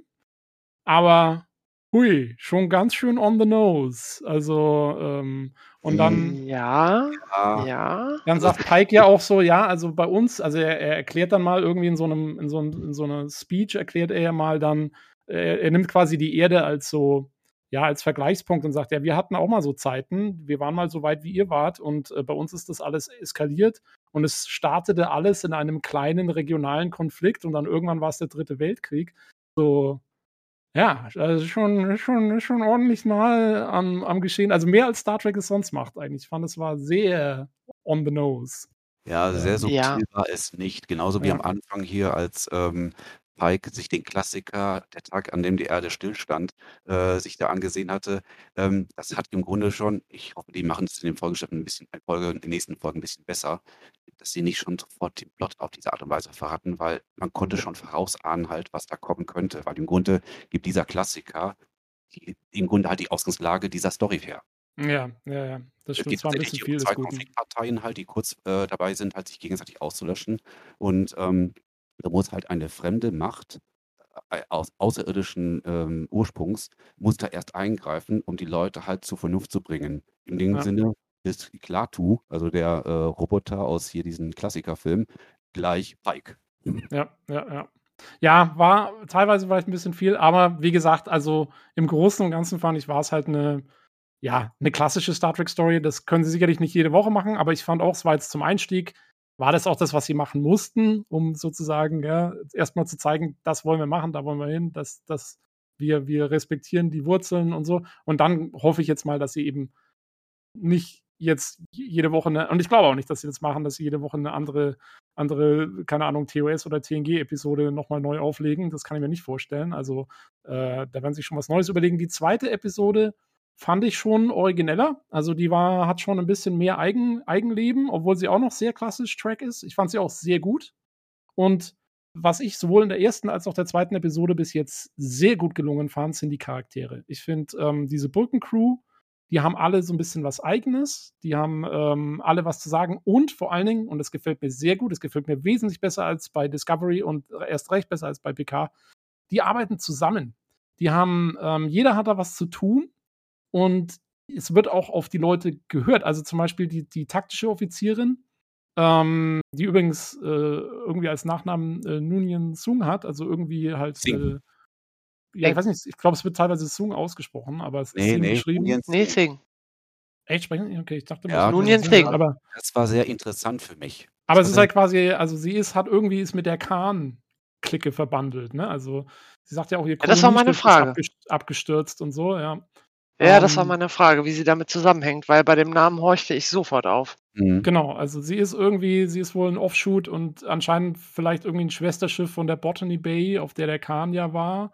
Äh, und irgendwie sind die, sie erzählt es ja, dass sie da abgestürzt ist und irgendwie dann in die Fänge der Gorn geriet und so weiter und so fort. Also da muss man mal gucken, was aus der Story noch wird. Äh, weil eigentlich darf ja nicht zu viel daraus werden, weil Khan muss ja unbekannt sein zu dem Zeitpunkt, wo er dann auf Kirk trifft. Also wenn die Enterprise darf nicht zu viel mit Khan zu tun haben schon vorher.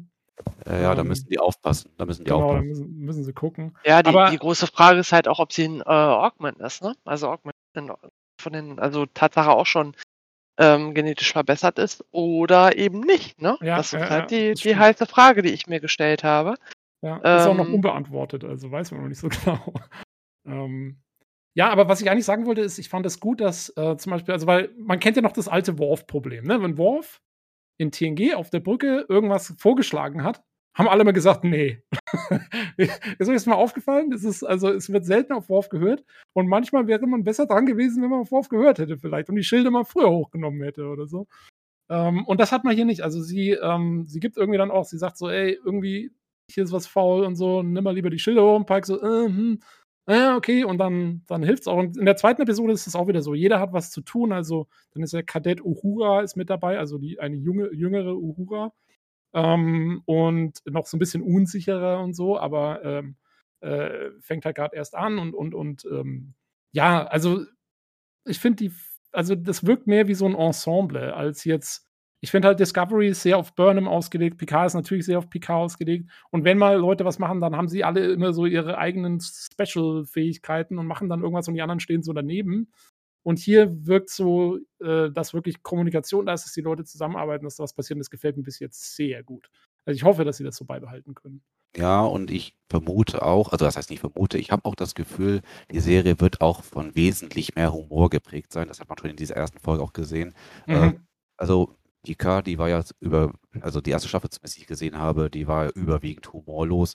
Ähm, Discovery, ja gut, muss, kann einem schmecken oder nicht, je nachdem. Mir gefällt es zwar, aber insbesondere die ersten Folge, die hatte wirklich schon relativ in der Quantität wirklich schöne, humorvolle Momente. Ähm, und äh, wo dann auch die einzelnen Figuren an sich schön glänzen können. Also jeder ist irgendwie da gewissermaßen beteiligt. Ja. Ähm, ähm, etwas, was mir ein bisschen, ich will nicht sagen sauer aufgestoßen, aber mich ein bisschen wundert, war die Wahl des Doktors. Ähm, ich habe den Dr. Boyce vermisst. Der alte Cook, der alte Freund und äh, Wegbegleiter von Pike. Das hat mich ein bisschen Äh, jetzt warte mal. Okay, war das nicht? das, nee, Achso, ich dachte, das war der. Nee? nein, der Dr. Boyce hier aus dem Pilotfilm The Cage. Das war ein älterer Ach, der war Boyce. Ich dachte, das war der im Freizeitler. Okay. Nee, das war nicht der M-Banger. Ähm, deswegen, das, ich denke mal, da hat man bewusst halt jemand anderen hinzugezogen, halt, um diese Crew ähnlich wie damals TOS wirklich ein bisschen multinational, ein bisschen Multikulti zu mischen. Ist auch vollkommen okay. Aber Aber warte mal, war nicht bei. Okay, jetzt habe ich es dann völlig falsch in Erinnerung. Ich dachte, bei The Cage, der Doktor war auch schon ein Schwarzer. Nee, Dr. Philip Nee. Boyce. Das war Oh, okay, dann habe ich es komplett falsch in Erinnerung. Also, wie Ah, gesagt, okay. ist, ist ja letztendlich für die Story und für, für die neue Serie nie, äh, nicht so relevant. So, aber Ja. es hätte mich gerne interessiert, was mit dem, was mit dem passiert ist. Ich Das hoffe, man stimmt, das kommt irgendwie in der. Randnotiz vielleicht irgendwie mal raus. Ja, das wundert mich jetzt auch, weil die. Ich dachte echt, dass das der war und dass der auch schon in, in The Cage ein Schwarzer war, weil ähm, die begrüßen sich ja auch schon in, in der Pilotfolge jetzt, in Strange New Worlds, begrüßen die sich ja auch schon mit so einem Schulterschlag und so. Also die kennen sich auf jeden Fall, der Pike und der Doktor, schon lange. Und ich dachte, das wäre jetzt der, aber okay, äh, dann habe ich es falsch in Erinnerung. Ich weiß, dass der Doktor im Benga, der kommt ab und an in TOS vor. Als so Gehilfsdoktor vom, vom Pille. Den, den sieht man mal in TOS hier und da. Aber okay, ich dachte, es wäre dann der auch aus The Cage, aber gut. Ähm, ja, das stimmt, das ist ein bisschen komisch. Ähm, aber im Großen und Ganzen, also wie gesagt, ich mag die Crew bis jetzt, ich mag die Folgen. Ähm, ja, also guter Start und äh, äh, Daumen gedrückt, dass das äh, auf dem Niveau weitergeht. Also äh, wirklich schön. Und ähm, was wir fast vergessen hätten, also rein visuell, top, top, top. Diese, diese, diese, also das wollte ich in Discovery eigentlich von Anfang an sehen. Diese, ja, die, die, die alte, der alte Stil, der- auch so einen gewissen Wiedererkennungswert hat, aber halt dann mit neuer Technik umgesetzt. Das finde ich, haben sie jetzt perfekt hingekriegt, wo sie bei Discovery noch da so sind. Jetzt kann als, als TOS-Prequel nehme ich das jetzt auch. Ja gut, so Folge nochmal ähm, auf äh, YouTube äh, USA nochmal angesehen, äh, nachdem ich hier auf checkmovie.com gelesen habe, dass diese erste Folge unmittelbar nach einer Woche für einen begrenzten Zeitraum dort äh, kostenlos abrufbar war. Bei mhm. der ersten Sichtung, wo du uns dankenderweise das gestreamt hast, ähm, ich hatte es ja schon hier im, so unter sechs Augen mal so angesprochen, halt, ich bin der englischen Sprache zwar mächtig, aber eher mehr halt im Schriftlichen und beim Zuhören, weil die Amerikaner auch eine sehr, sehr, manchmal etwas nuschelnde, manchmal eine sehr, sehr schnelle Sprechweise haben, gehen mir manchmal auch gewisse Details schnell unter. Deswegen habe ich mir dann diese Serie dann nochmal, äh, die Folge dann nochmal mit, mit englischen Untertiteln angesehen. Zum einen habe ich sie zum anderen besser verstanden und zum anderen kamen dann auch ein paar kleine Randdetails oder auch Easter Eggs mehr raus. Es fiel tatsächlich einmal sogar der Name Stamets dabei auf. Ja, ein Shuttle heißt so, ne? Ja, ganz genau. Das war ein ach, oh, ganz, ganz nett, äh, ganz netter Verweis. Ja. Und zum anderen auch ähm, macht auch die Serie gleich zu Beginn kein Hehl äh, draus halt, dass dann immer noch halt diese starke Verknüpfung mit Discovery da ist, wo ja hier Pike und ähm, Spock halt ähm, im kurzen Dialog halt auch hier über die Geschehnisse halt mit Discovery sinnieren, über den Verbleib von Michael Burnham und so weiter und dass auch Spock, auch wenn es vielleicht äußerlich nicht zeigt, dass äh, ihm doch die Sorge und halt die, ähm, ja, einfach halt der Schmerz des Vermissens, dass das schon ein bisschen an ihm nagt. Ja, ja.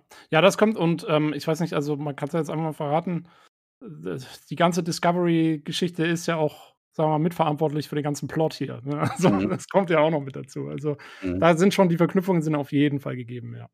Ähm, nee, und ich meine natürlich, also sie haben ja, wie gesagt, sie haben ja immer noch ihre Hologramme und die ganze neue Technologie, die eigentlich in TOS noch nicht da war, das ist ja klar. Das, das, das war auch nie mein Problem. Mein Problem war wirklich mehr so, ja, äh, dass es halt visuell nicht so gepasst hat, nicht so gut zusammengepasst hat. Und jetzt äh, habe ich dieses Problem, das haben sie meiner Meinung nach komplett beseitigt. Ähm, und jetzt, äh, es ist, wie hat es irgendjemand mal ausgedrückt? Es ist so, wie man sich TOS heute vorstellen würde. Und ich finde, das trifft es ziemlich gut. So. Obwohl das mit den Vorherbleiben der Hologramme, das wurde doch in der zweiten Discovery-Staffel auch mehr oder Ja, weniger auch, weil er halt da, geklärt, da erklärt, äh, Pike mag einfach halt klassische Bildschirme. Ja, ja, gut. Und wenn er das sagt, dann muss es so sein. Irgendwas muss man ja machen. Ja. Gut. Nein, äh, also- ja, das, Serie, also wie gesagt, es macht richtig, also das hat beim ersten Sicht, äh, bei der ersten Sichtung, das hat richtig Spaß gemacht. Das wird nach Discovery die nächste Staffel sein, die ich mit großem Interesse verfolgen werde. Und ich kann mir auch sehr gut vorstellen, das wird auch eine, die ich mir halt ins Blu-ray-Archiv reinsetzen würde. Da bin ich stark davon überzeugt. jo. Ja, hoffentlich wird es auch nicht die einzige Staffel. Also, wenn es Um dann gut Gottes wird. Willen, nein. Äh, Ich darf's brauch Futter. Das, das weitergehen, genau. Ähm, Olli, hast du noch eine Frage zu Strange Worlds? Du hast ja noch nicht gesehen. Ich weiß nicht, willst du noch irgendwas äh, wissen oder haben wir das jetzt schon ausgiebig äh, für dich zusammen? Nö, ich habe jetzt mal so ein bisschen auf YouTube ein bisschen Trailer gesehen und sowas, ne? Mhm. Ähm, da fiel mir vor allem auf, te sieht technisch ganz geil aus, ne? Also Ja. Special Effects haben sie mal wieder dann voll reingelangt. ähm, ich freue mich schon, wenn das mal auf äh, Paramount Plus, wie immer das bei uns auch in Deutschland kommen wird, dann erscheinen wird.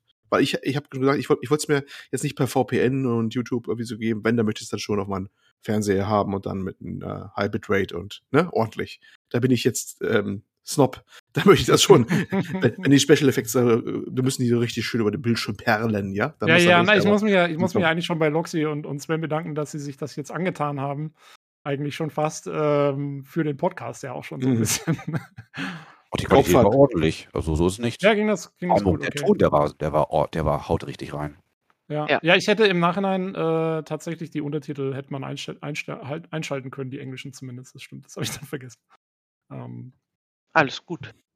Also okay. Das hat ja letztendlich trotzdem funktioniert. Also für mich Jo. hat das gut funktioniert. kleiner Sneak Peek, hoffentlich dauert es nur noch irgendwie, keine Ahnung, ein paar Monate und dann ist es auch in Deutschland. Hm, Ja, mal gegen, stark gegen Ende des Jahres wahrscheinlich auf uns zukommen, nicht früher. Ja, Ja, wäre doch ein schönes Weihnachtsgeschenk auf jeden Fall. Jo, Ja, und dann auch noch wie es dann genau kommt. Ne? Ich glaube, es ist einmal entweder im Rahmen von Sky irgendwie mit drinne oder es gibt so an, angeblich auch irgendwie was Stand, also was Standalone, also als Paramount Plus soll es auch als äh, abgekoppelt irgendwie geben. Ne? War, glaube ich, im letzter Stand, dass es dann irgendwie schon gehen soll. Mal gucken. okay. Ja, das muss man sehen. Ich habe es hier, also ich habe Paramount Plus hier als Channel für Amazon Prime. Das geht hier auch. Also kann man so Channels Ach dazu was. kaufen. Okay, Ja. Also ich schaue es quasi über Amazon eigentlich an, ist alles. Aber naja, das muss man mal sehen. Also da gibt es dann verschiedenste Geschichten irgendwie.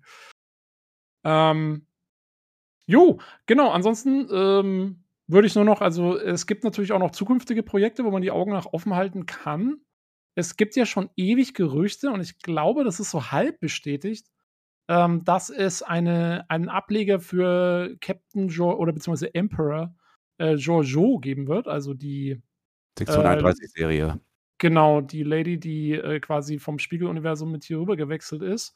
Ähm, und ähm, ja, dann für Sektion 31 gearbeitet hat in Discovery Staffel 2 und da gab es immer wieder Gerüchte und die halten sich hartnäckig, dass es irgendwann nochmal eine Serie geben wird. Ich muss selber sagen, naja, ist jetzt nicht unbedingt das, was ich jetzt sehen muss in Star Trek. Also, ich fand Sektion 31 war so ganz nett als Gimmick mal für Deep Space Nine und danach war es schon komplett überbenutzt, finde ich. Also, ähm, also, also da, in Enterprise kommt es mal vor, äh, okay, und dann jetzt wieder in, in Discovery. Also ich brauche nicht mehr so wahnsinnig viel mehr Section 39. Äh, Ja, 31. soweit ich, soweit ich weiß oder besser gesagt nochmal gelesen habe, ähm, ist das sowieso erstmal auf Eis gelegt. Also das okay. Projekt. Also Also wenn, ich- wenn denn da was käme, dann ist, ähm, ist das jetzt, ähm, ich weiß gar nicht, wo habe ich es gelesen? Ich glaube, äh, sci-fi-news.de, ähm, ist es auf, auf Eis gelegt und kein Mensch weiß, wann und ob und wie und so. Aber das war wohl im Gespräch, aber genau, das weiß man nicht. Ja, also ich, viel Zeit jetzt auch vergangen. Ich glaube, jetzt so spät, das endlich mal umzusetzen, hm, schwierig. Ja, ja. Also, wie gesagt, ich hab's, ich hab, es hält sich nach wie vor dieses Gerücht, dass da irgendwas ist. Man weiß, dass, also ich glaube, wir wissen ziemlich sicher, ich glaube, äh, Alex Kurtzman oder so, einer von den Producern, hat gesagt, dass auf jeden Fall noch eine unbekannte oder bis jetzt noch nicht angekündigte Serie in Development ist, eine Star Trek-Serie. Ähm, welche das denn sein wird, ob es nun Section 31 sein wird, dann gab es immer wieder Gerüchte über eine Starfleet Academy-Serie, eine, eine Live-Action-Serie, die auch eher auf ein jüngeres Publikum ausgerichtet sein soll. Ähm, da gab es immer wieder Sachen. Oder, was es auch mal wieder gab, aber da habe ich auch schon lange nichts mehr von gehört, ähm, am Anfang, als Picard relativ neu war, hat mal irgendjemand in den Raum geworfen, dass sie noch weitere so charaktergetriebene Serien machen, eventuell zu anderen TNG-Charakteren oder so. Ich kann es mir ehrlich gestanden jetzt nicht mehr vorstellen, weil Picard wurde schon sehr gemischt aufgenommen. Und, ähm, und, und wenn sie jetzt die ganzen anderen TNG-Charaktere alle aus der jetzt für die dritte Staffel zurückbringen, was wollen sie jetzt wieder dann noch eigene Serien machen? Also, das kann ich mir jetzt nicht vorstellen, dass das noch aktuell ist. Äh, ich brauche es ehrlich gestanden auch nicht so. Also, Picard war jetzt nicht so doll, dass ich sage, jetzt brauche ich noch eine für Riker oder so. Nee, danke. Ich würde mal gerne wissen, was mit Cisco passiert ist aus Deep Space Nine. Das würde mich mal interessieren. Aber naja, ich glaube, das kriegen wir nie mehr raus. Der ist bei den Propheten. Er ist bei ähm, den Propheten. Genau. Ähm, ja, das sind so ein bisschen so die Gerüchteküche, die da noch brodelt, aber man muss abwarten. Also irgendwas wollen wir bekommen, was es denn genau wird, muss man sehen. Habt ihr irgendwelche, hat, hat einer von euch irgendwie ein, was, wo er sagt, so, hey, das will ich sehen oder das will ich haben oder so? Oder lasst ihr es auch einfach auf euch zukommen? Also das Angebot ist bis jetzt schon groß genug. Also eigentlich ich finde, man sollte jetzt nicht zu viel auf einmal wagen, weil ansonsten mhm. können auch viele Inhalte entstehen, halt, die auf sehr starkes Desinteresse an, äh, stoßen werden. Ähm, also ich würde nicht so auf die Marvel-Schiene machen, wo die jetzt auch gefühlt jetzt schon die x-te Serie rausbringen. Ja. Das ist zu viel Content. Ja, oder Star Wars, ne, hatte ja das gleiche Problem irgendwann. Also ein bisschen fokussiert rangehen auf die Marken, die jetzt gerade etabliert sind und die auch gut laufen, sich erstmal konzentrieren. Wir haben jetzt drei Realserien, eine Zeichentrick, eine CGI-Serie. Das ist doch erstmal für die nächsten Jahre doch genug. Das ist eigentlich echt genug. Ich habe mir auch ich habe noch nie so viel Star Trek gesehen wie dieses Jahr, glaube ich. Also neue Sachen. Das ist echt verrückt. Ähm, vor allem, weil jetzt alles noch weitergeht, ne? Also Discovery kriegt, glaube ich, kriegt Discovery in Staffel 5 schon, ne? Sind die schon am Ich Drehen so? glaube ja. Ich glaube, das ist angekündigt, ja. Ja. Ja, ich denke auch. Ähm, also da geht's weiter. PK kriegt jetzt noch die dritte Staffel. Lower Decks geht sowieso weiter. Äh, Prodigy, glaube ich, ist auch schon für eine zweite Staffel bestätigt. Und die erste ist ja noch nicht mal fertig. Also die bringen die so ein bisschen komisch raus. Immer so fünf Folgen und dann machen sie ein halbes Jahr Pause, dann kommen die nächsten fünf. Also das dauert eh noch. Und äh, Strange New Worlds geht jetzt ja erst los. Also da ist einiges am Start auf jeden Fall im Moment. Leider was mir fehlt und wovon ich gerne jetzt mal wieder was sehen würde, nach diesem ganzen Seriengedöns, ich hätte mal wieder gerne ein paar Star Trek-Spiele. Computerspiele. Oh macht ja. Mal, macht, oh mal ja. Hier, macht mal Starfleet Academy 2 oder macht mal, äh, keine Ahnung, macht mal irgendwas Cooles. Macht ein, macht ein Spiel zu Strange New Worlds oder so. Ein, ein schönes Adventure. also ich meine, ist ja, ist ja eins in den Startlöchern, aber die Frage ist halt, was wird es? Wird es ein Graphic Novel oder wird es wirklich ein Adventure oder was da auf uns kommt? oh, sie machen echt? Hast du was? Äh, habe ich gar nicht mitgekriegt. Machen sie was? Ja, habe ich doch gepostet im Discord. Hast du nicht gelesen? Oh, habe ich übersehen. Na. Ja, muss da ein bisschen hochscrollen. Das ist schon eine Weile ja, her. Dafür bist du jetzt im Podcast. Was, äh, also sie, man weiß aber noch nicht genau, was sie machen, oder wie? Doch, doch, das ist auf Epic auch schon angekündigt, äh, demnächst verfügbar. Res oh, Resur Resurgence oder wie es heißt. Ja, Ach so, genau. ja, natürlich. Oh, stimmt, habe ich komplett vergessen, das Ding. Ja. Ähm, genau, aber das ist ja eigentlich, das hat ja eigentlich gar nichts, lustigerweise gar nichts mit diesen ganzen neuen Serien zu tun. Ne? Das nee, ist ja nee, wieder nee, was ganz Eigenes.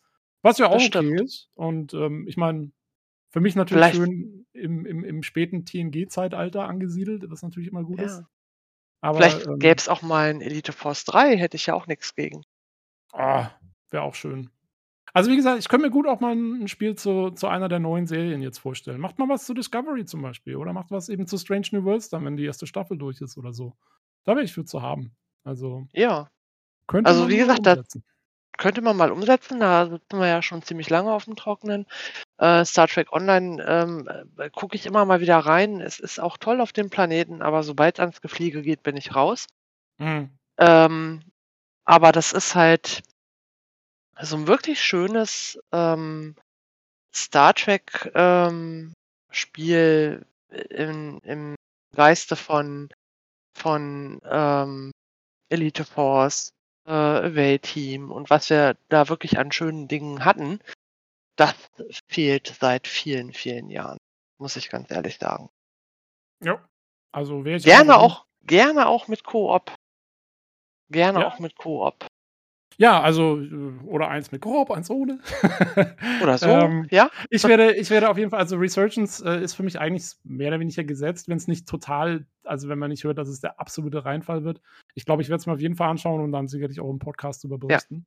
Da können wir schon mal drauf einstellen. Aber ähm, jo, ähm, ansonsten glaube ich, haben wir alles durchgemacht. Habt ihr noch irgendwas, äh, was ihr loswerden wollt zum Thema Star Trek?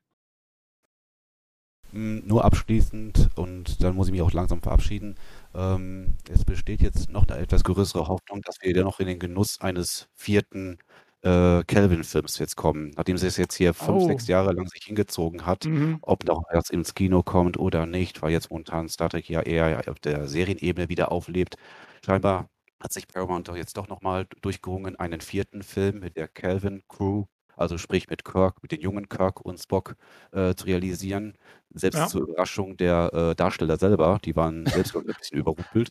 Ähm, aber man plant jetzt hier zum Ende 2023, ähm, auch wenn ich das jetzt den Termin ein bisschen zu waghalsig gewählt finde, ähm, will man jetzt alle jetzt schnellstmöglichst unter Vertrag nehmen und den Film jetzt auch umsetzen, dass er so gegen Weihnachten nächsten Jahres rauskommt.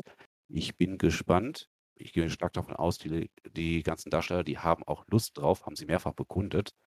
Und dann gucken wir mal, ob die sechs Jahre Pause nach äh, Beyond, ob die der, der Reihe gut getan hat, weil der dritte hat ja etwas geschwächelt.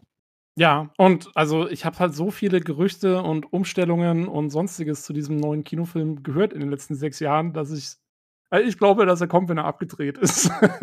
vorher, Ja. vorher gebe ich da nichts drauf. Das war, das war ja ein absolutes Desaster, was da immer abgelaufen ist an irgendwelchen, jetzt macht's der und dann kommt Quentin Tarantino und dann kommt auch eine neue Crew und dann kommt wieder die alte Crew. Aber leider haben wir sie nicht bezahlt oder wir wollen sie nicht bezahlen und dann kommt auch jemand anders. Also es war ja ein riesen Hickhack. Und ähm, ja, ich hoffe mal, sie kriegen es jetzt mal auf die Reihe. Ähm, man muss ja sagen, junger Kirk reicht ja jetzt schon gar nicht mehr aus. Man muss jetzt schon sagen, der Chris Pine Kirk. Ähm, weil, das will ich auch noch kurz spoilern, in Strange New Worlds gibt es ja auch wieder einen Kirk. Und, Ja, äh, erste und- Fotos und waren dritte ja- Uhura Ja. ähm, und dritten ja, was, und so. Also, äh, da werden jetzt hier die alten Figuren, die werden jetzt halt zum, aber jetzt schon zum dritten Mal neu besetzt. ja. Äh, wird auch langsam für die Fans auf Dauer etwas unübersichtlich. Ja, ich, ich will das, also das will ich jetzt noch spoilern aus Strange New Worlds. Habt ihr das, also sie, es kommt ja, sie machen ja einen ganzen, ganz großen Witz draus in der ersten Folge. So, ja, Lieutenant Kirk kommt dann an Bord, Kirk kommt an Bord. Und dann kommt er ja am Schluss und es ist halt Samuel Samuel. Kirk, den man aus einer TOS-Folge, also hat halt Shatner quasi seinen eigenen Bruder gespielt, der irgendwie umgekommen ist und der halt auch einen Schnauzbart hatte und der hat jetzt halt auch diesen Schnauzbart und sieht ziemlich lächerlich aus. Ähm, ja, auch wieder schöne, schöne kleine, kleine, äh, schöne, schönes kleines Kopfnicken an die alte, an die alte Serie. Ähm, fand ich, fand ich sehr lustig. Der kommt auch nochmal vor. Das ist kein Wegwerfcharakter, der Samuel. Ich würde mir einfach wünschen, dass sie die Sachen, die da sind, ähm, jetzt gut weiterentwickeln. Und ich hätte lieber Kontinuität. Also nicht so viel Mhm. Neues auf einmal, sondern jetzt haben wir gerade viel Neues. Und ähm, ich fände es ganz schön, wenn es dann einfach kontinuierlich mal weitergeht mit neuen Sachen und nicht alles jetzt auf einmal. Und dann haben wir wieder jahrelang ähm, Luft und Pause und äh, Durststrecke. Aber gut, wünschen kann man sich viel. Ähm, ich hoffe, es kommt so. Und dass die Sachen, die jetzt da sind, halt ähm, vielleicht auch eine passende Qualität haben und liegen. Wunderbar. Olli, hast du noch ein Schlusswort anzubringen? Nö. Nö? nee, nee, tut mir leid, da kann ich jetzt nicht mehr mit irgendeinem Bonbon dienen. Ne? Ja, Aber ich also, möchte einfach der Meinung anschließen. Es ist äh, schön, dass so viel Bewegung drin ist. Ne? Äh, hoffen wir, dass zumindest die Hälfte davon irgendwie brauchbar wird. Und dann können wir alle schon mal glücklich sein. Natürlich ein bisschen schade, dass alles mit dieser, das ärgert mich am meisten mit, dass diese Paramount Plus Geschichte so ein bisschen, dass es so weggegangen ist von diversen anderen Streaming-Diensten oder ne, verschwindet. Aber ich glaube, das ist der Lauf der Zeit, das betrifft andere ja auch. Das ist Ja, die da- Zeit, in der wir leben. Das ist, Da kann man nur äh, hoffen, dass, ja. dass sich das aussortiert, wenn das mal in Deutschland läuft, ähm, dass dann zumindest wenigstens alles in Paramount Plus drin ist und dann kann man sagen, okay, dann schließe ich das jetzt ab für, was weiß ich, ein paar Monate oder wie lange ich es haben will und dann schaue ich mir den ganzen Krempel an. Das wäre ja eigentlich das Ja. Beste für alle Beteiligten, dann weiß man wenigstens, woran man ist. Ähm, So ist es. also hoffentlich kommt so. Und äh, davon gehe ich auch aus. Jo, und in diesem Sinne äh, würde ich auch sagen, dann verabschieden wir uns von unserem diesmal nicht ganz so langen, aber immer noch sehr ordentlichen Star Trek Podcast und bedanke mich bei euch allen, dass ihr mitgemacht habt. Äh, war echt cool. Und ähm, dann bleibt mir nur noch zu sagen, äh, lebt lange und in Frieden. Tschüss. Tschüss. Tschüss. Ciao. Space. The final frontier. These are the voyages of the Starship Enterprise. Its five year mission to explore strange new worlds, to seek out new life and new civilizations, to boldly go where no one has gone before.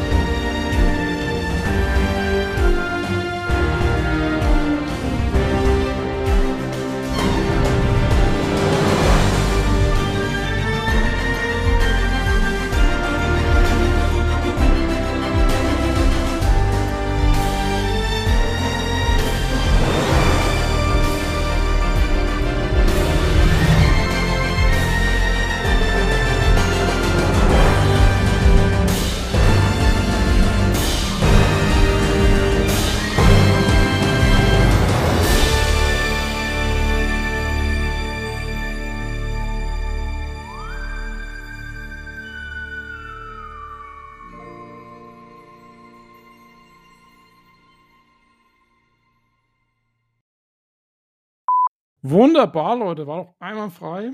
So, meine Damen und Herren, also ich verabschiede mich jetzt schon mal, sonst kriege ich ordentlich Haue von meiner Frau, weil ich muss jetzt schließlich morgen da raus. Auf jeden Fall war mir eine große Freude.